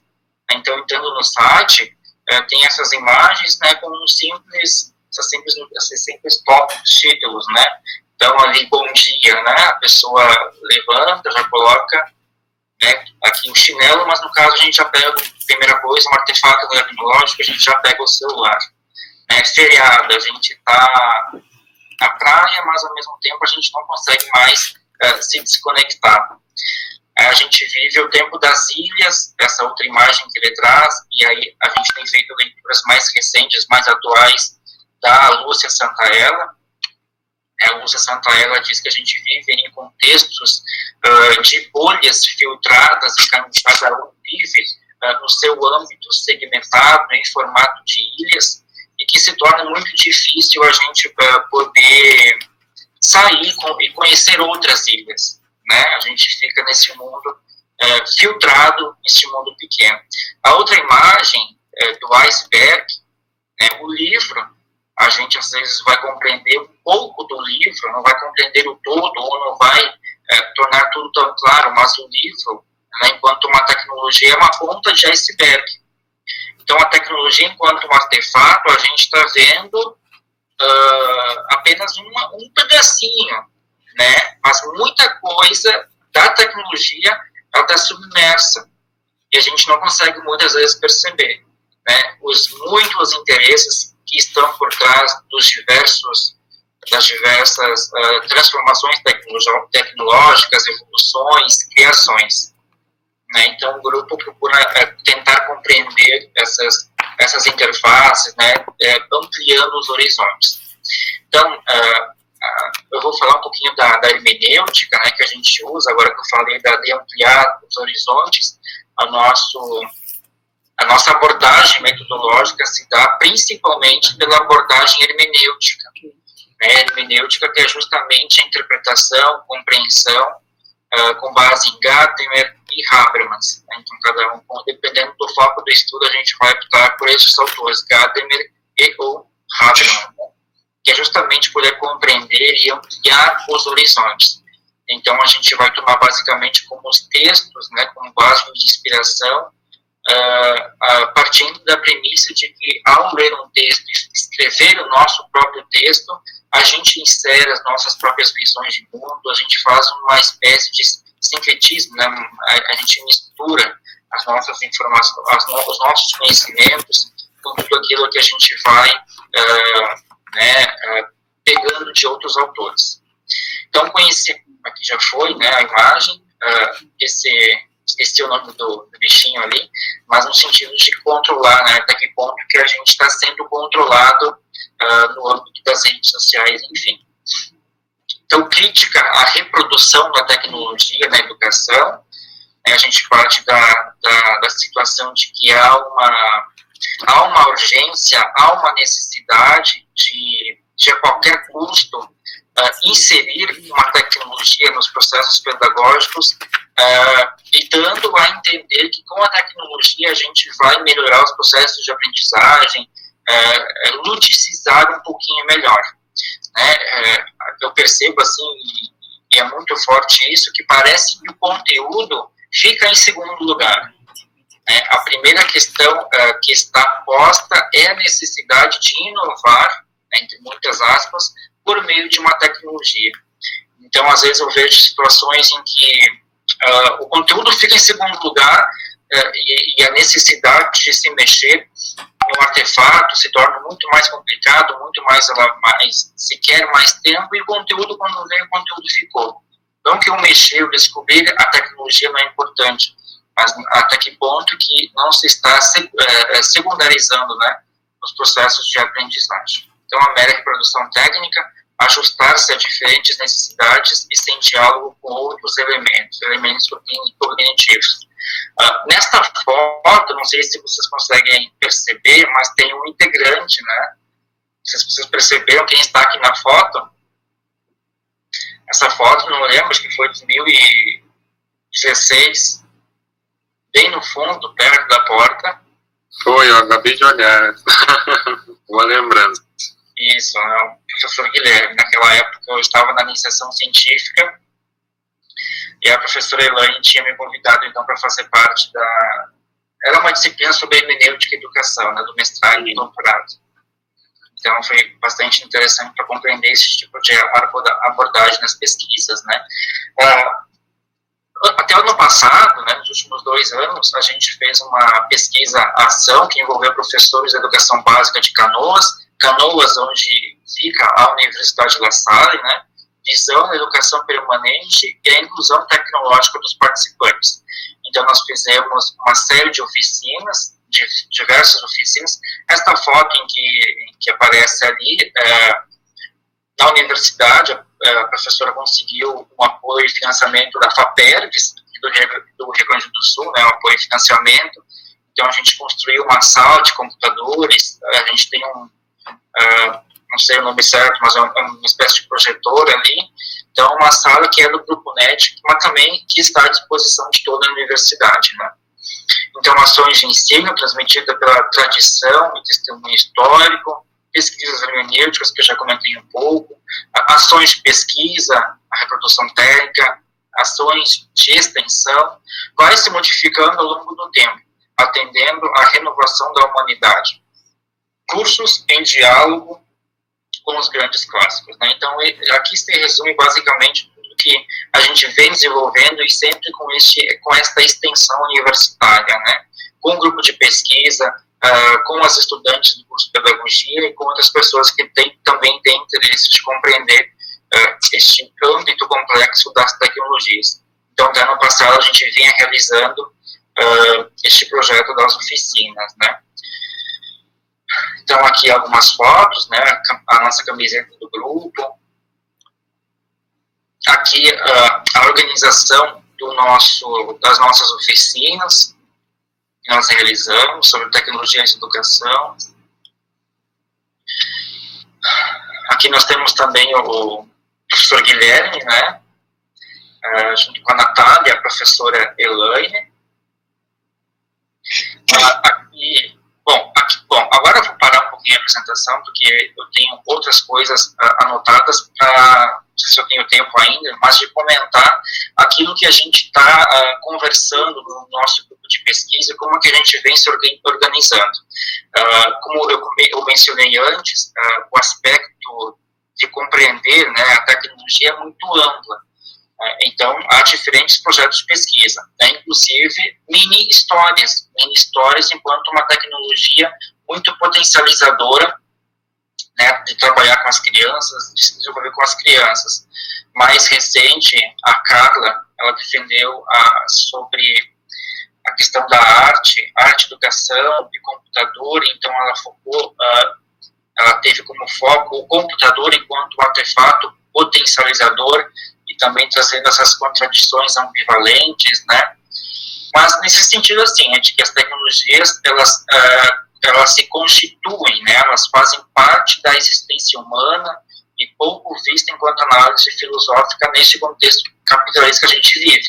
Né? Então, a, a gente traz essas questões das contradições, das bolhas filtradas, mais recentemente o fenômeno das fake news, a cyberbullying, daí a gente traz o Zumin, que trata muito sobre o cyberbullying, inclusive contra os próprios professores, uh, o Byung-Chul Han sobre a questão da hiperaceleração uh, do trabalho, bastante interessante como o, o Han vai trazer sobre as questões de poder, né, uh, o, o Han tem como base muito o Foucault, eu não sou nada especialista em Foucault, mas eu, eu procurei assim, compreender um pouquinho melhor, né, então ele, ele vai apresentar uma perspectiva diferente do Foucault.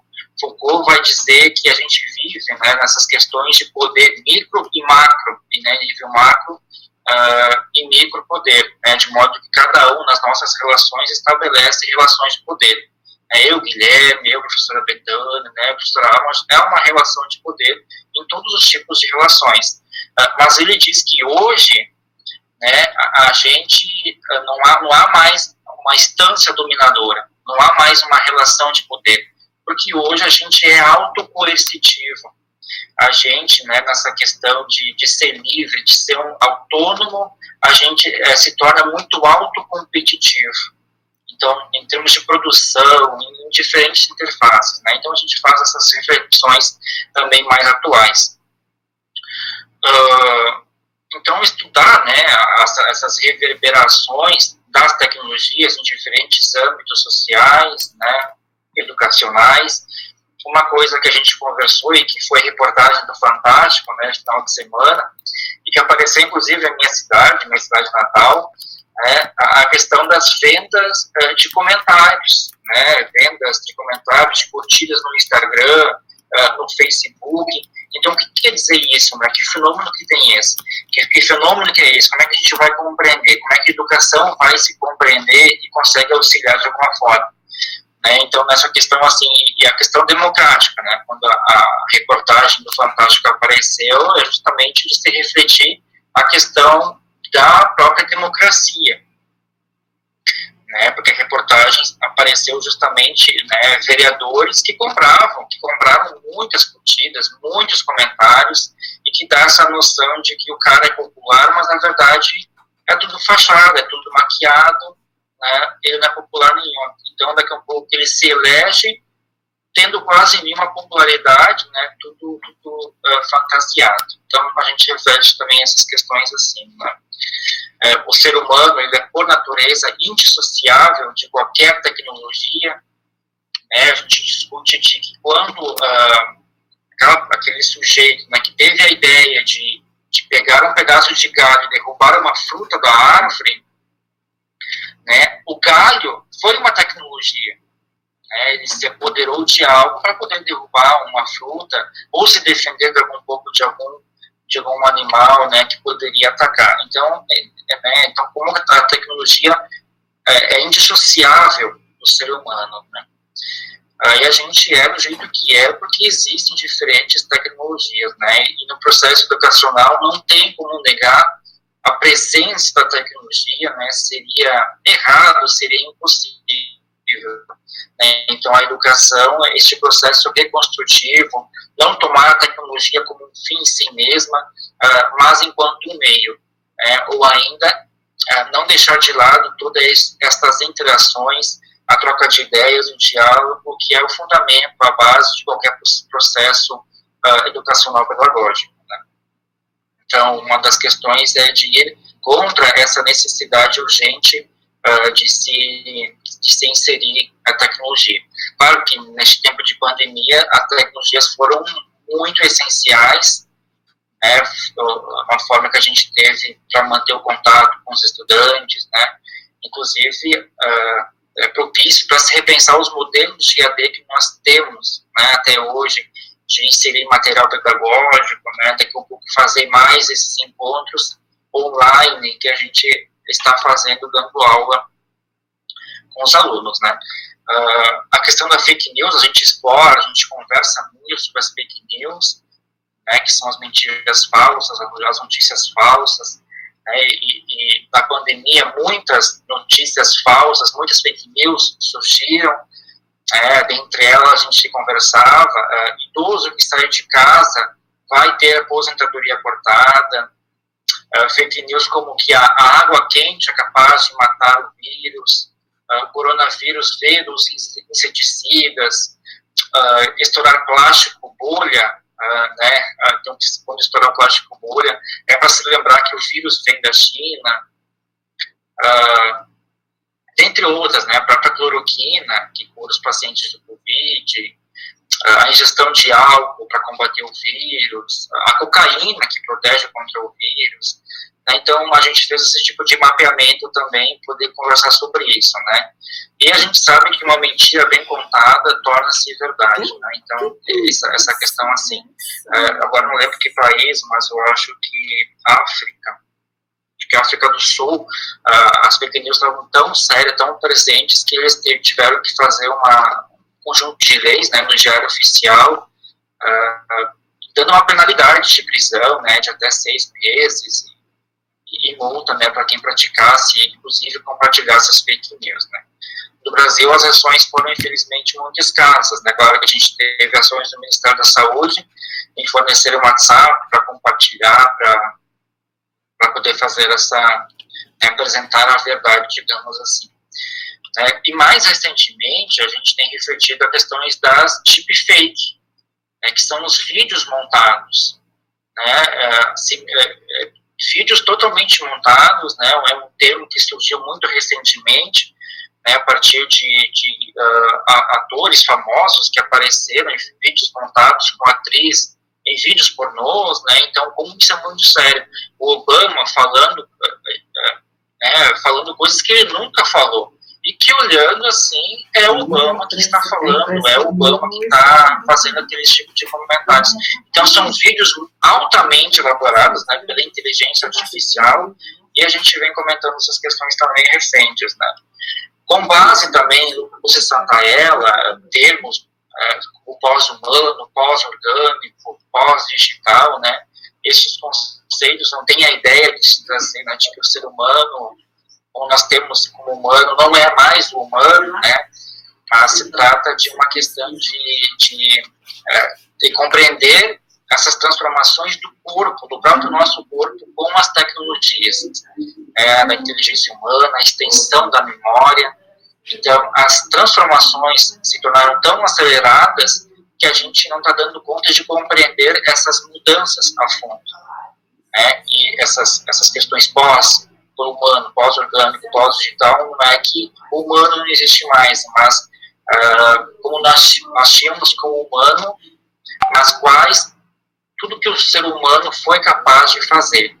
Né? Então, essas áreas com esses conceitos são uma grande interrogação, porque a gente não sabe do que, que o próprio ser humano é capaz de fazer, é capaz de realizar. Né? Então, um coração artificial, não sei, né? Então, o que, que a gente compreendia como humano e que é hoje a gente se assusta. Porque até então a gente negava totalmente as tecnologias. Né? A gente não refletia sobre elas, sobre as próprias mudanças uh, no corpo. Né? Bom, acho que mais por alto era isso que eu queria comentar. Eu volto só para compartilhar algumas imagens do grupo.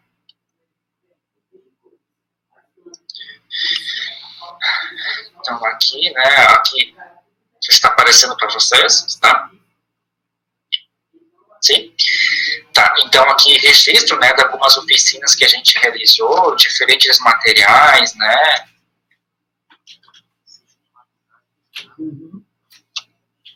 participação em algumas pesquisas, eu coloquei apenas algumas fotos, né, participação em eventos, Nessa, o professor Guilherme também está. Nesta ocasião, eu apresentei um trabalho uh, no tempo da minha iniciação científica, que o professor Guilherme ele fez o. Ele foi da banca, né? Fez o parecer. Então, uh, essas participações, as nossas produções, nossos livros, né, Crianças e Tecnologias, que é o foco da minha, minha proposta de tese de doutorado que eu estou desenvolvendo. Este ano eu publiquei esse livro, este é da minha autoria, né, Tecnologias e Educação, Conhecer Outro Lado. Este livro uh, a gente publicou este ano, né, como ressonância, uh, como resultado, como produto das oficinas que nós realizamos, então, Educação Permanente e Inclusão Tecnológica. E este ano, então, a gente está trabalhando com as mini-histórias, né, tem uma mestranda que está prestes a defender sobre mini histórias. Então a gente está tá trabalhando né, de forma remota a partir das mini histórias mais atualmente. Né.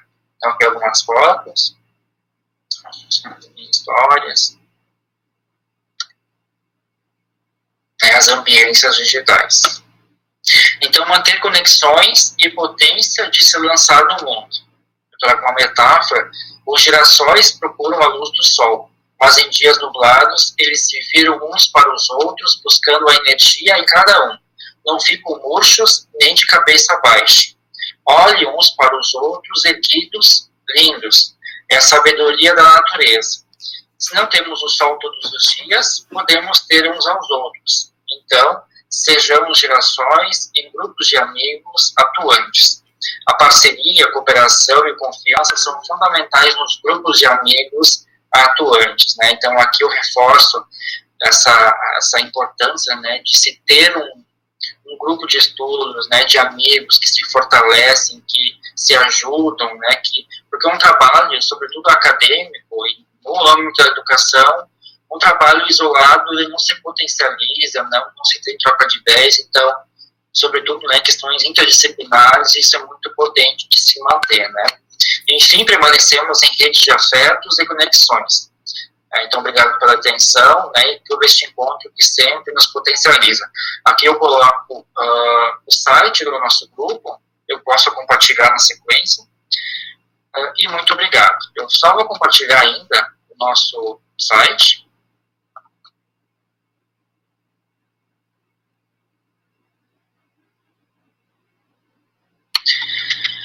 Então, aqui o nosso uh, site do grupo de pesquisa, né? A gente tem aqui os pesquisadores que fazem parte, os estudantes de doutorado, de mestrado, também da graduação, iniciação científica, né, que a gente uh, tem as nossas produções, a gente tem que fazer uma atualização ainda, mas tudo que a gente já vem, vem produzindo, né, as, aqui as dissertações, as teses recentemente desenvolvidas, os livros, os capítulos, né, para a gente poder é, interagir e fazer as leituras. Aqui algumas notícias, uh, grupo de extensão,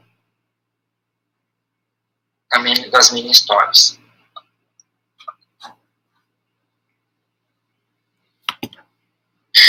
Então, minha parte seria isso. Eu agradeço muito ao professor Guilherme, professora Betânia, pela oportunidade, né, e aos colegas uh, por ouvirem, né, pela oportunidade. Muito obrigado. Adilson, muito obrigado pela tua participação. Né, muito obrigado pela tua exposição no grupo, como sempre, né? Muito assertivo também nas tuas palavras aí. É um prazer te reencontrar e também foi um prazer ver, né? Algumas que me pegou de surpresa aí, menino. Mas as reflexões, assim, muito interessantes, né? Sobre o papel da tecnologia também e que é a articulação do grupo de vocês, né? assim, que vem se destacando, né? No campo da, da produção também não só no, na pesquisa, mas no ensino e na extensão também, né? Então, com toda essa articulação. Então, antes de depois a gente passar para a próxima, próxima parte, né? Eu passo a palavra para a professora Betânia para as intervenções dela. É, bom, então, para parabenizá-lo, Adilson, pelo, pela sua exposição e por nos trazer uma, uma excelente apresentação do grupo e alguns referenciais que vocês também estão né, focando.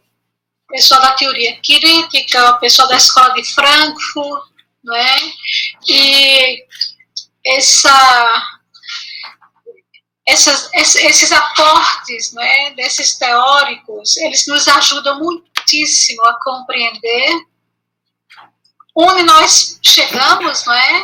e o quanto nos falta para incorporar todo o que representa os desafios, os desafios para, para as mudanças, não é? Uma recondução e uma reinterpretação, inclusive, desses fenômenos das políticas públicas, onde a educação é uma das mais abrangentes e também mais complexas, não é? Então, gostei muito pela, quando você faz uma definição muito particular sobre a tecnologia da educação como a faca de dois gumes. Né? É por, por isso que precisamos de conhecimento, de investimento né, na, na ciência e na consciência, na formação crítica de cada um. Né? Nós não podemos admitir que numa área tão estratégica e nós, né, os profissionais da área, atuando e tentando conduzir essa política, nós jamais podemos estar numa condição de faca de dois gumes, né? Mas não adianta apenas falar, é muito, é muito necessário é, incorporar as nossas decisões e buscar as nossas convicções, sempre assistida pela ciência, pelos referenciais que hoje temos acesso e não, não, não podemos nos queixar mais né, de dificuldades de acesso ao conhecimento. Nós já não temos esse limite, talvez uma faca de dois gumes seria, portanto, é a dificuldade e a necessidade que nós temos de saber eleger, escolher, né? saber buscar qual é a linha de pensamento que pode nos ajudar a contribuir cada vez mais na formação também das, no, das gerações e na nossa própria formação. Eu acho também que fica muito claro e é muito importante termos essa compreensão sobre o conceito de tecnologia. Não é? A tecnologia não é um fenômeno novo, as tecnologias digitais sim, não é? mas a tecnologia, realmente, como você coloca, é um fator extensivo do ser humano. É? Ele é um reflexo da cultura, daquilo que se produz e daquilo que nós temos condições de, de criar e de fazer uso, né? o uso bem, bem pensado das coisas. Parabenizo, portanto, né? mais uma vez, também me reportando à fala da, da professora Alma, eu acho que seria de um grande avanço se pudéssemos ter é, etapas posteriores de todos esses encontros, Guilherme, que nós estamos tendo, é, inclusive é, contribuindo também com esse convite da, da professora Alma sobre por que não é, organizarmos né, um evento para discutirmos as nossas pesquisas, os nossos, os nossos problemas, os nossos dilemas e também as nossas contribuições. Né? Então, aprende-se pesquisa pesquisando e aprende-se muito lendo pesquisa, estudando pesquisa, né? estudando as produções que estão disponíveis. É, pelo adiantado da hora, nós não temos muito tempo, mas da, da minha parte, da do Guilherme, nós gostaríamos de, de incluí-los no nosso, no nosso grupo de referência também. É ao mesmo tempo que seria de muito bom, bom grado, não é? Se os nossos estudantes que estão participando pudessem também fazer consultas às publicações da professora da professora Alma Rosa Hernandes e do nosso jovem professor Adilson Rabuski. Como se pronuncia? Raboski. Raboski. Okay. Raboski. do La Salle, não é? Tenho vários amigos né, do Rio Grande do Sul, do La Salle, não é? Muita gente que convive na Amped, né? e formamos, portanto, uma comunidade científica muito atuante.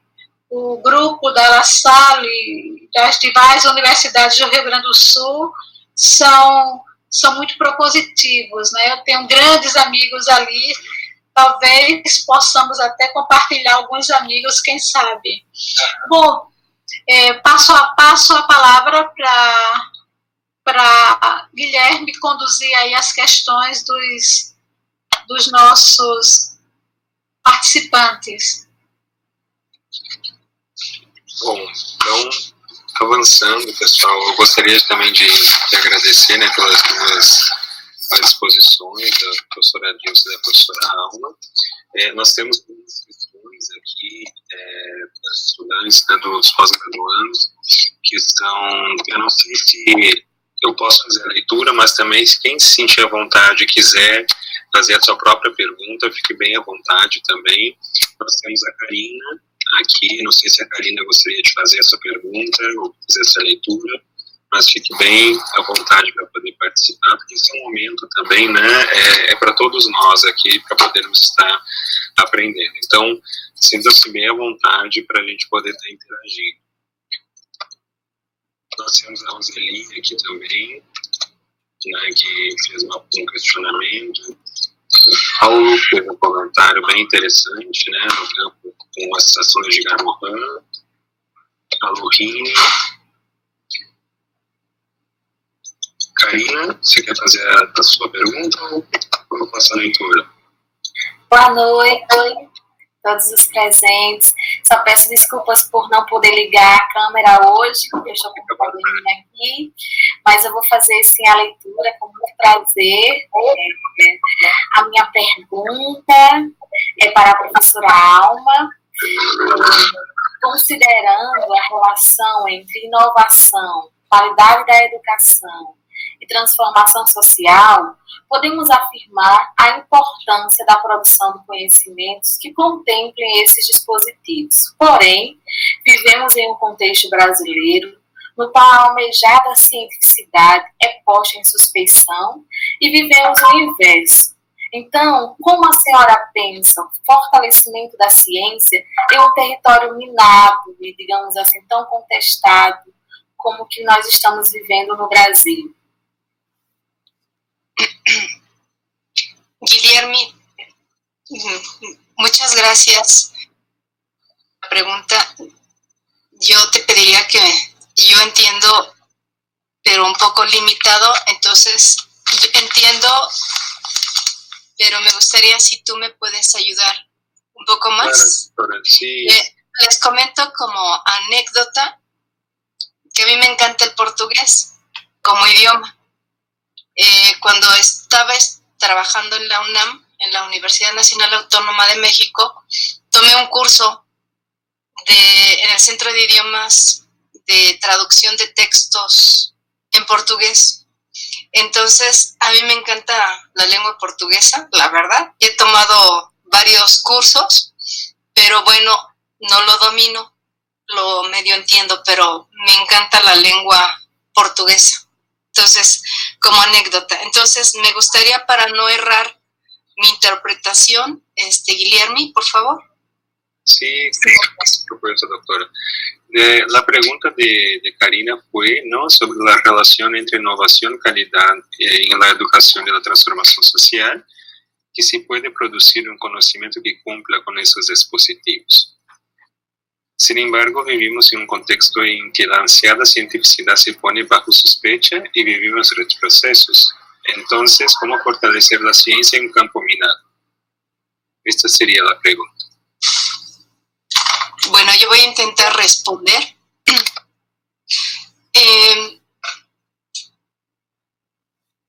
Eh, en, en general, en América Latina yo haría referencia. Hay un un aporte de unas autoras Blanco y Mesinas.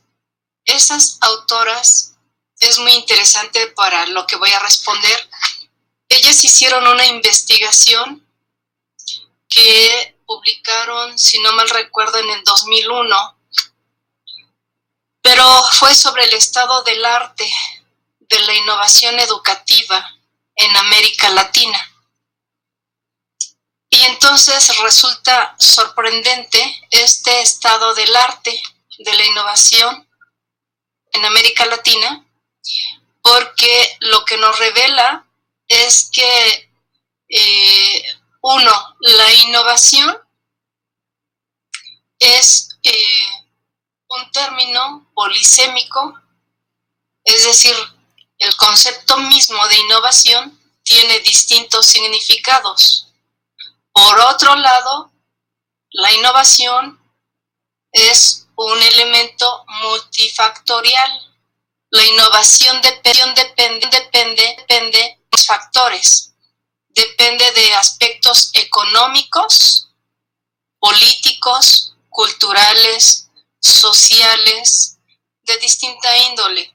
Entonces, em, si tomamos en cuenta que nuestra realidad no tiene mucho tiempo que se viene sistematizando más eh, el trabajo de la innovación y tomando en cuenta, por ejemplo, los modelos de gestión que han predominado en el sistema educativo, en los sistemas educativos nacionales, los modelos de gestión y administración que han prevalecido y predominado, por ejemplo, es el, el modelo burocrático o normativo. Ese ha sido una traba importante, un obstáculo importante, porque cuando se requiere de, innovar en la ciencia, en los distintos campos, ¿no? en el aula, en, en las instituciones, se encuentra uno con obstáculos. Eso, por lo que yo entiendo, eh, puede dificultar mucho eh, hacer avanzar el conocimiento, pero desde el punto de vista del conocimiento científico. Eh, pero por otro lado, no hay más camino más que continuar impulsando iniciativas que busquen innovar procesos, bueno, hay, yo lo vería por los siguientes campos que se reconocen desde los estudiosos, porque no hay teorías de la innovación. Hay acercamientos como algún marco explicativo, pero no hay teorías. Podemos innovar, este, se reconoce la innovación pedagógica, eh, que busca innovar los procesos que se gestan o que se puedan originar en el aula la innovación educativa que busca eh, impulsar e innovar en alguna área o la institución. Eh, y está la innovación socioeducativa en esta relación sociedad o entorno y escuela. Por tanto, si no están bien articulados estos elementos, eh, es difícil hacer avanzar eh, a la innovación porque te vas a encontrar este, con trabas. Pero si entendemos nosotros que muchas veces la innovación que eh, conceptualmente se ha venido tratando de clarificar el concepto que se asocia con cambio, ¿no? Eh, innovación, cambio y reforma son tres conceptos que están asociados y lo que nos plantean los expertos, que la diferencia es gradual en cada uno. No todo cambio te da una innovación, pero la innovación sí te genera cambios. Y a veces los cambios son, tienen que ser a nivel micro, ¿no? O tienen que ser este, cambios a veces eh, en las áreas donde es posible realizarlo. Pero sí tenemos eh, que empujar o que impulsar la necesidad de seguir innovando y, eh, por otro lado em, haciendo a un lado las barreras porque esas van a existir. Entonces, incluso los, los mismos equipos de trabajo, la misma institución, tienes que persuadir, convencer de que es necesario realizar innovaciones. Y uno de los actores principales de la innovación son los propios docentes, por los estudios, que es lo que han revelado. Otro actor que puede ser un, facilitador de las innovaciones son los directivos y también la voluntad política, ¿no? En los sistemas educativos para poder innovar. Entonces, eh, tiene que ver mucho con la voluntad política como para darle viabilidad, porque si no hay voluntad política, aunque sea un excelente proyecto de innovación, simple y sencillamente eh, no hay el apoyo, no hay el respaldo, no hay recursos, no se le acoge en la institución y no se le impulsa para generar los cambios que se requieren.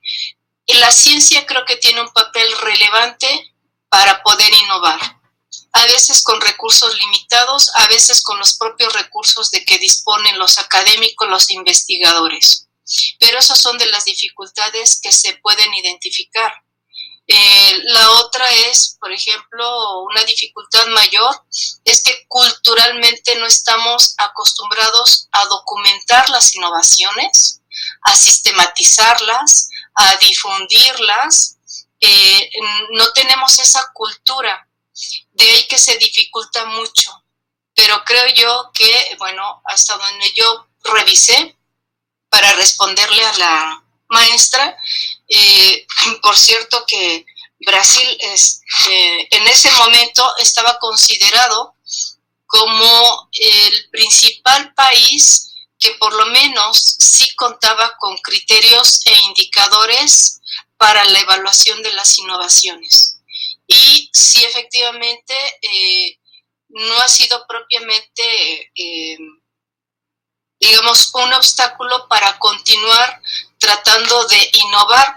Se pueden innovar metodologías, ¿no? Se pueden innovar instrumentos, se pueden innovar procesos, se pueden innovar productos que ayuden a la misma investigación, a los procesos de enseñanza-aprendizaje, a la gestión institucional, a, la docencia, a la investigación, a la difusión, a la extensión, a la vinculación. En esta relación también escuela-comunidad o entorno-escuela, o sea, yo creo que hay muchas posibilidades para innovar, pero donde sí tenemos que hacerlo es desde nuestros propios ámbitos, ¿no? Y por supuesto que la ciencia no se puede quedar o el científico no se puede quedar de manos cruzadas, porque creo que hay un error al considerar que solamente se puede innovar y tiene valor esa innovación si se comercializa.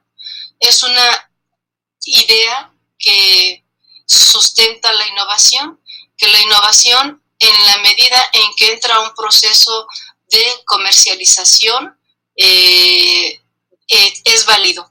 Y yo creo que en educación hay muchas cosas que se pueden hacer, es más, los alumnos hacen muchas, también logran hacer innovaciones de procesos, de productos, incluso de material didáctico, porque nosotros lo vemos con nuestros alumnos de licenciatura en educación preescolar, en educación primaria, eh, en psicología y elaboran material didáctico muy valioso. Me explico que ayuda a otros procesos de enseñanza-aprendizaje, pero haciendo un poco ya, eh, digamos, eh, em, en síntesis con la maestra, sí podemos hablar de algún campo minado, pero no acabado.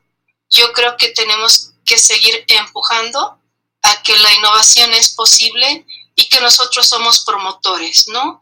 Ahora mismo digo, eh, independientemente de que prospere o no, o no eh, Guillermi, que está con nosotros en otro proyecto, que es un protocolo de prevención y actuación para, mm, es un protocolo de prevención y actuación para escuelas de educación primaria de la Ciudad de México para hacer frente al COVID-19, estamos elaborando un protocolo que pensamos nosotros que puede ser innovador eh, y tenemos los elementos para decir por qué puede ser innovador y estamos tratando, yo creo que muchos desde el ámbito de la investigación, proponer productos o servicios eh, que los ponemos al servicio de la sociedad, de determinados sectores, y creo que desde ahí es donde nos podemos mover, ¿no?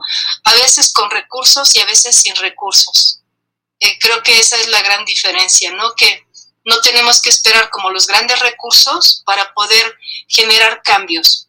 Eso es lo que podría decir y no sé si contesté la pregunta de la maestra. O espero haberla contestado, pues.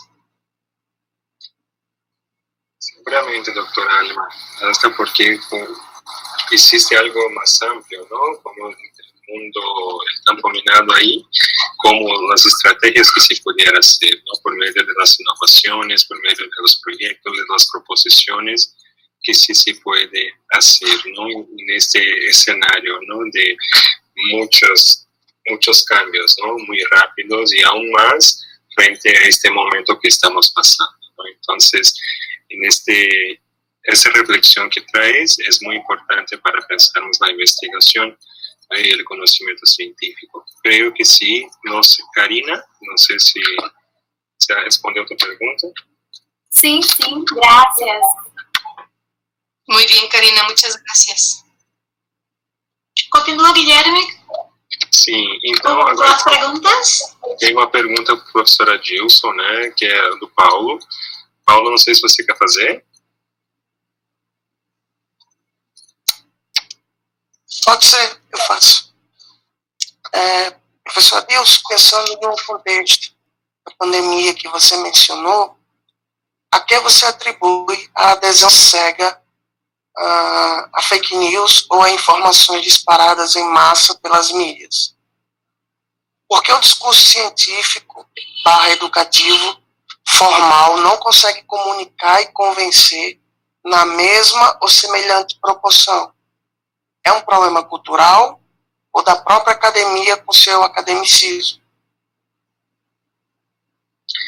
Obrigado, Paulo. É, várias questões, assim, né, muito pontuais e, e muito relevantes, né.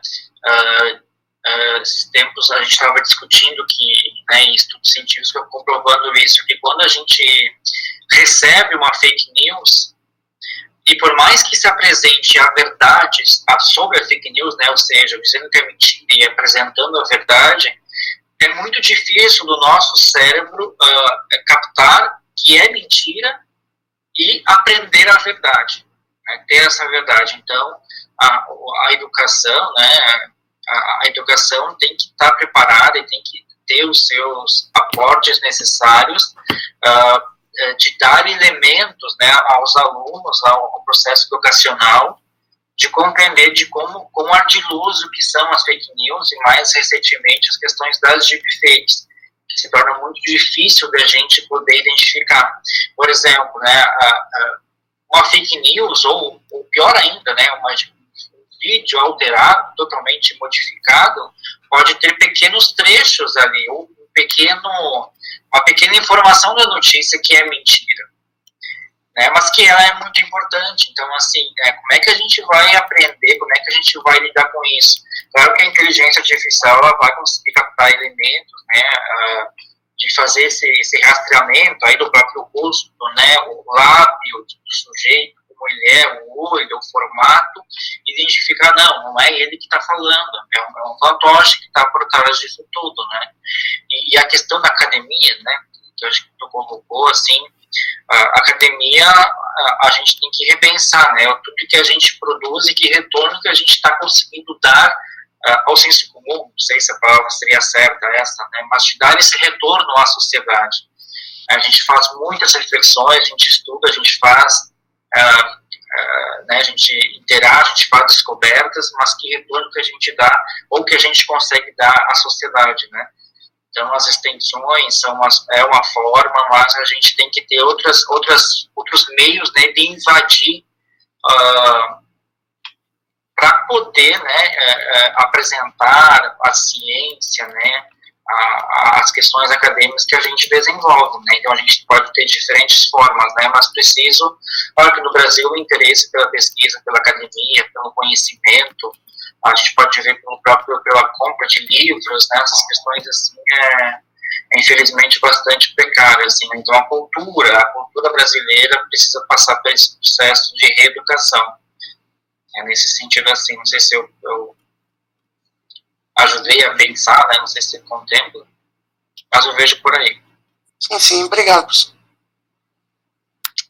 Bom, nós teríamos muito mais perguntas aqui também, né, para a gente poder ir pensando e poder discutindo, mas também pelo tardar da hora, né, é, a gente pode, como a professora Betânia comentou e eu compactuo com isso, né, a gente poder pensar juntamente né, com a professora Alma, com, com a Dilson, outro espaço, né, com os demais e com demais grupos, né, a gente poder pensar um momento realmente para fazer uma introdução, um evento, um colóquio, né, para que a gente possa estar tá, é, refletindo mais e a partir disso pensando sobre né, as nossas produções, os nossos é, os nossos trabalhos, né, e a partir disso a gente poder estar tá tendo outras outras perspectivas.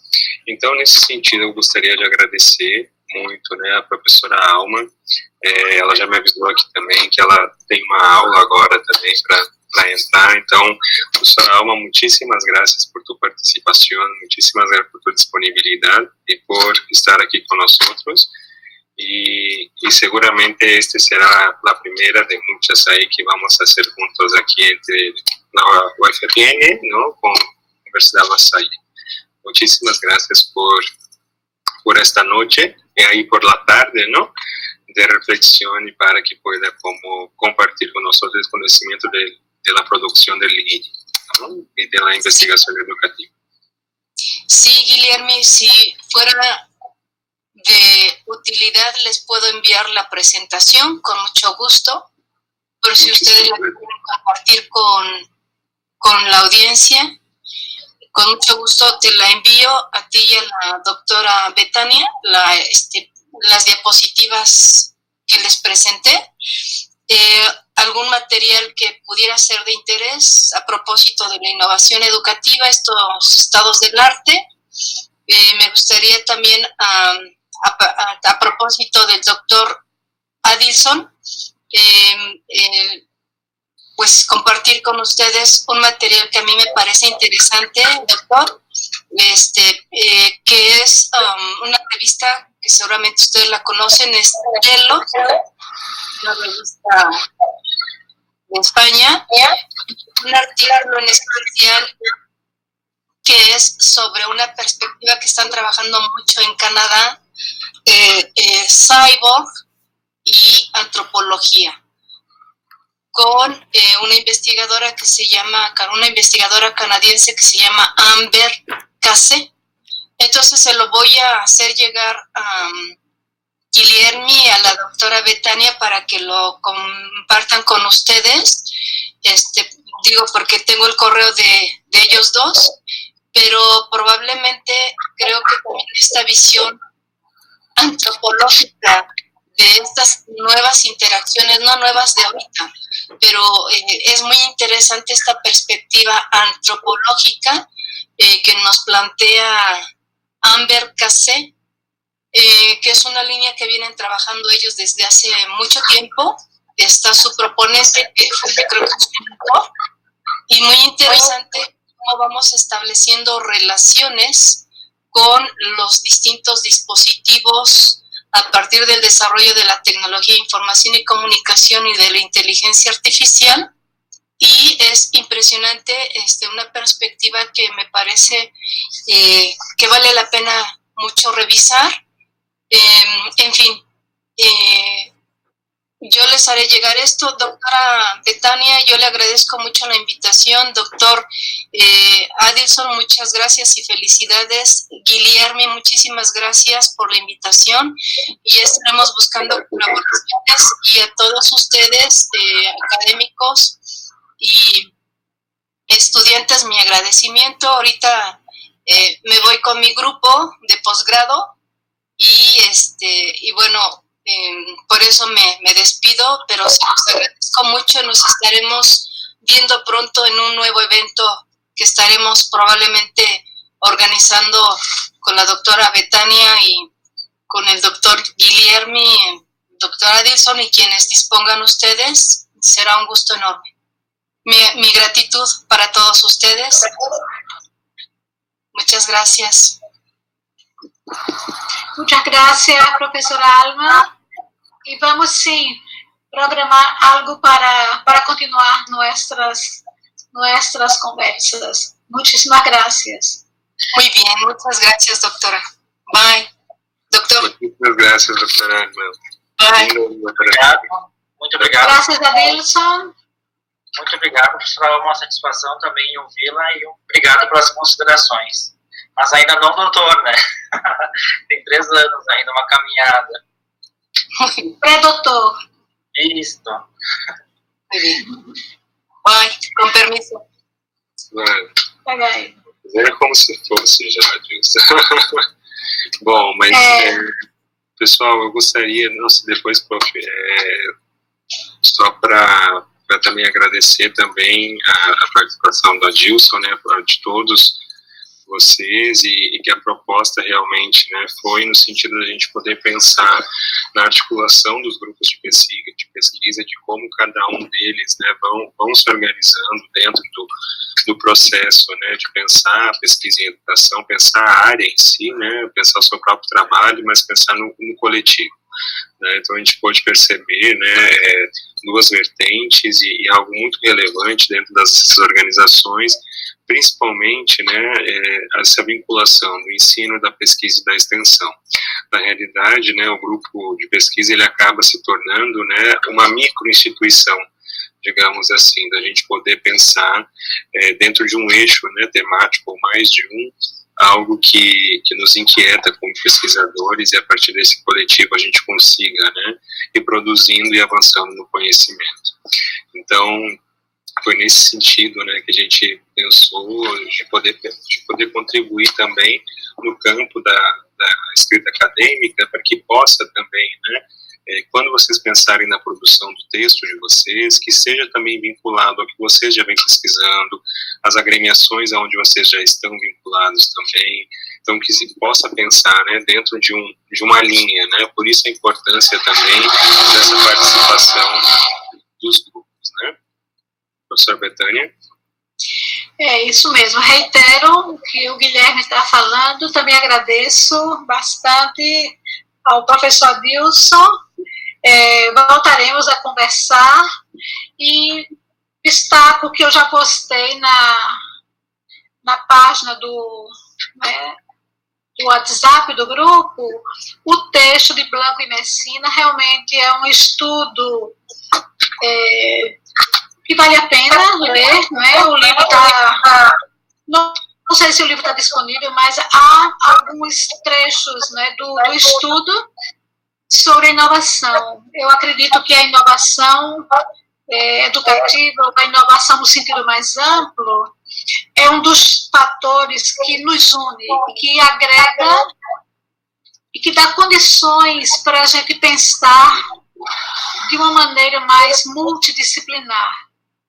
Né? Então, é, é, um caminho, é, uma, é, uma, é um termo bastante, bastante denso no sentido de sua, de sua concepção. A própria Messine Blanco fala que um dos problemas né, iniciais é exatamente a falta de uma teoria mais robusta para a gente compreender a inovação aplicada à educação. Eu acho que nós estamos no caminho é, é muito, por outro lado, é um termo também que pressupõe uma mudança no pensamento, daí a, a sua articulação com a compreensão que nós precisamos ter sobre o desafio de mudar.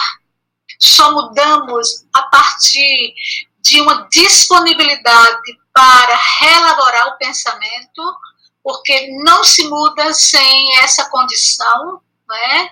E, portanto, esse é, primeiro, um grande, eu diria assim, desafio, e, ao mesmo tempo, pessoal, é um desafio que tem que ser conduzido por cada um de nós.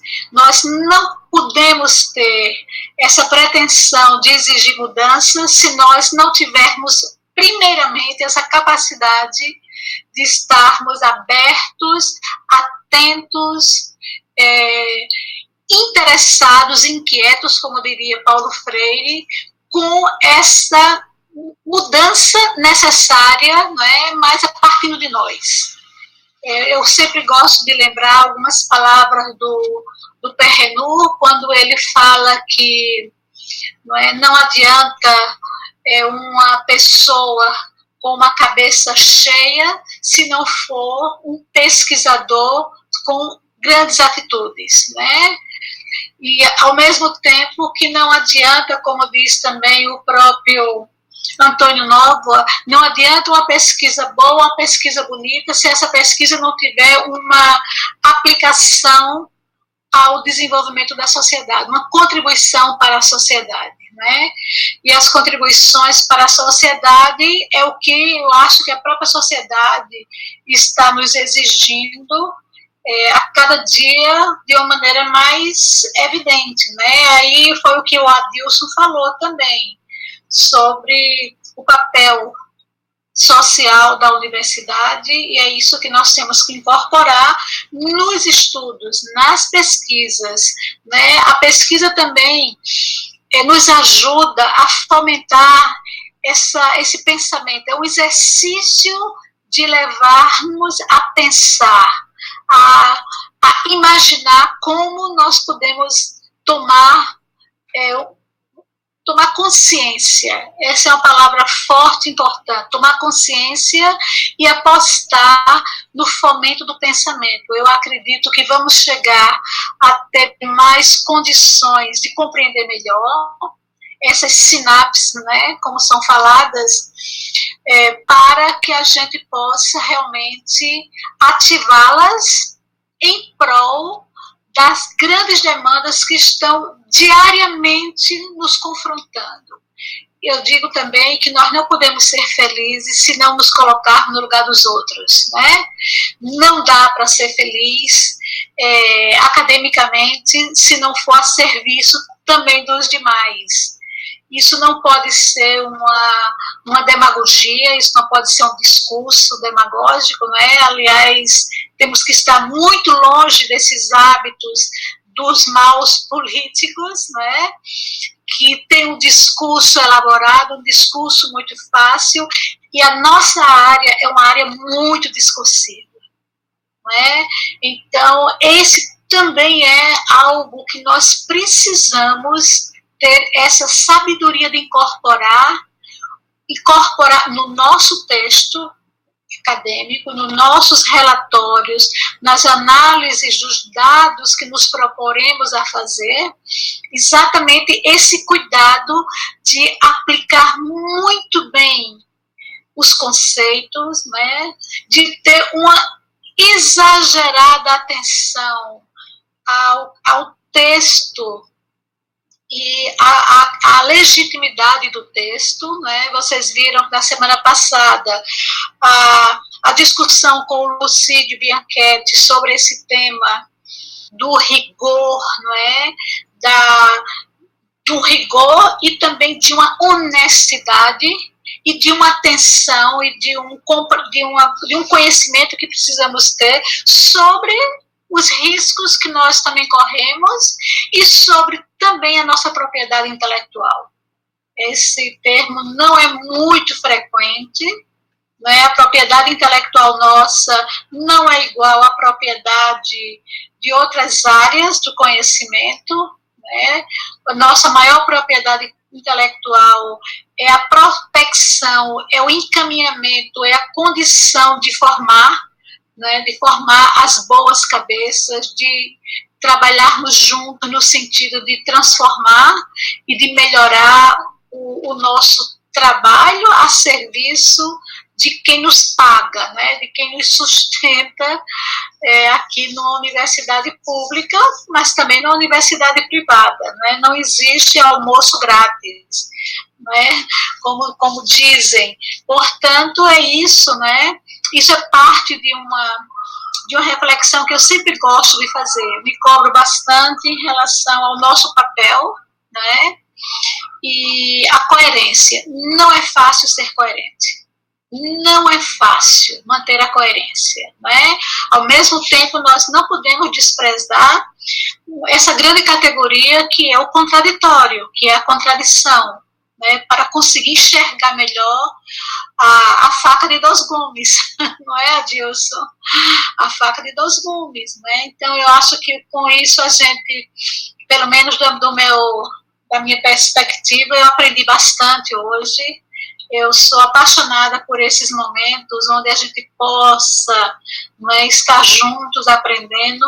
Não estou satisfeita com essa modalidade remota, está se perpetuando Acho que nós perdemos muito do calor humano, né, de, de ter outros ambientes de aprender, de ter conversas mais afetivas, mais próximas, mas por enquanto é, nós temos que ir tolerando ainda essa condição, né, como sendo uma possibilidade de não termos parado 100%. O prejuízo, sim, nós tivemos e continuamos a ter. Não, não está sendo fácil, né? Ao mesmo tempo que tem um lado positivo, como todo, como todo, tudo nessa vida. Eu, da minha parte, Guilherme, né, agradeço muito, pessoal, a presença de vocês. Vamos sim registrar essas possibilidades de retorno, né? Vejam que hoje nós tivemos várias é, várias contribuições né, importantes e espero que tenham também chegado até a, ao, ao interesse, ao campo do interesse das perspectivas de cada um de vocês. Muito obrigada mais uma vez, pessoal. Muito obrigado, professora Betânia. Obrigado a todos. Né? Nos vemos na semana que vem, né, no dia 26.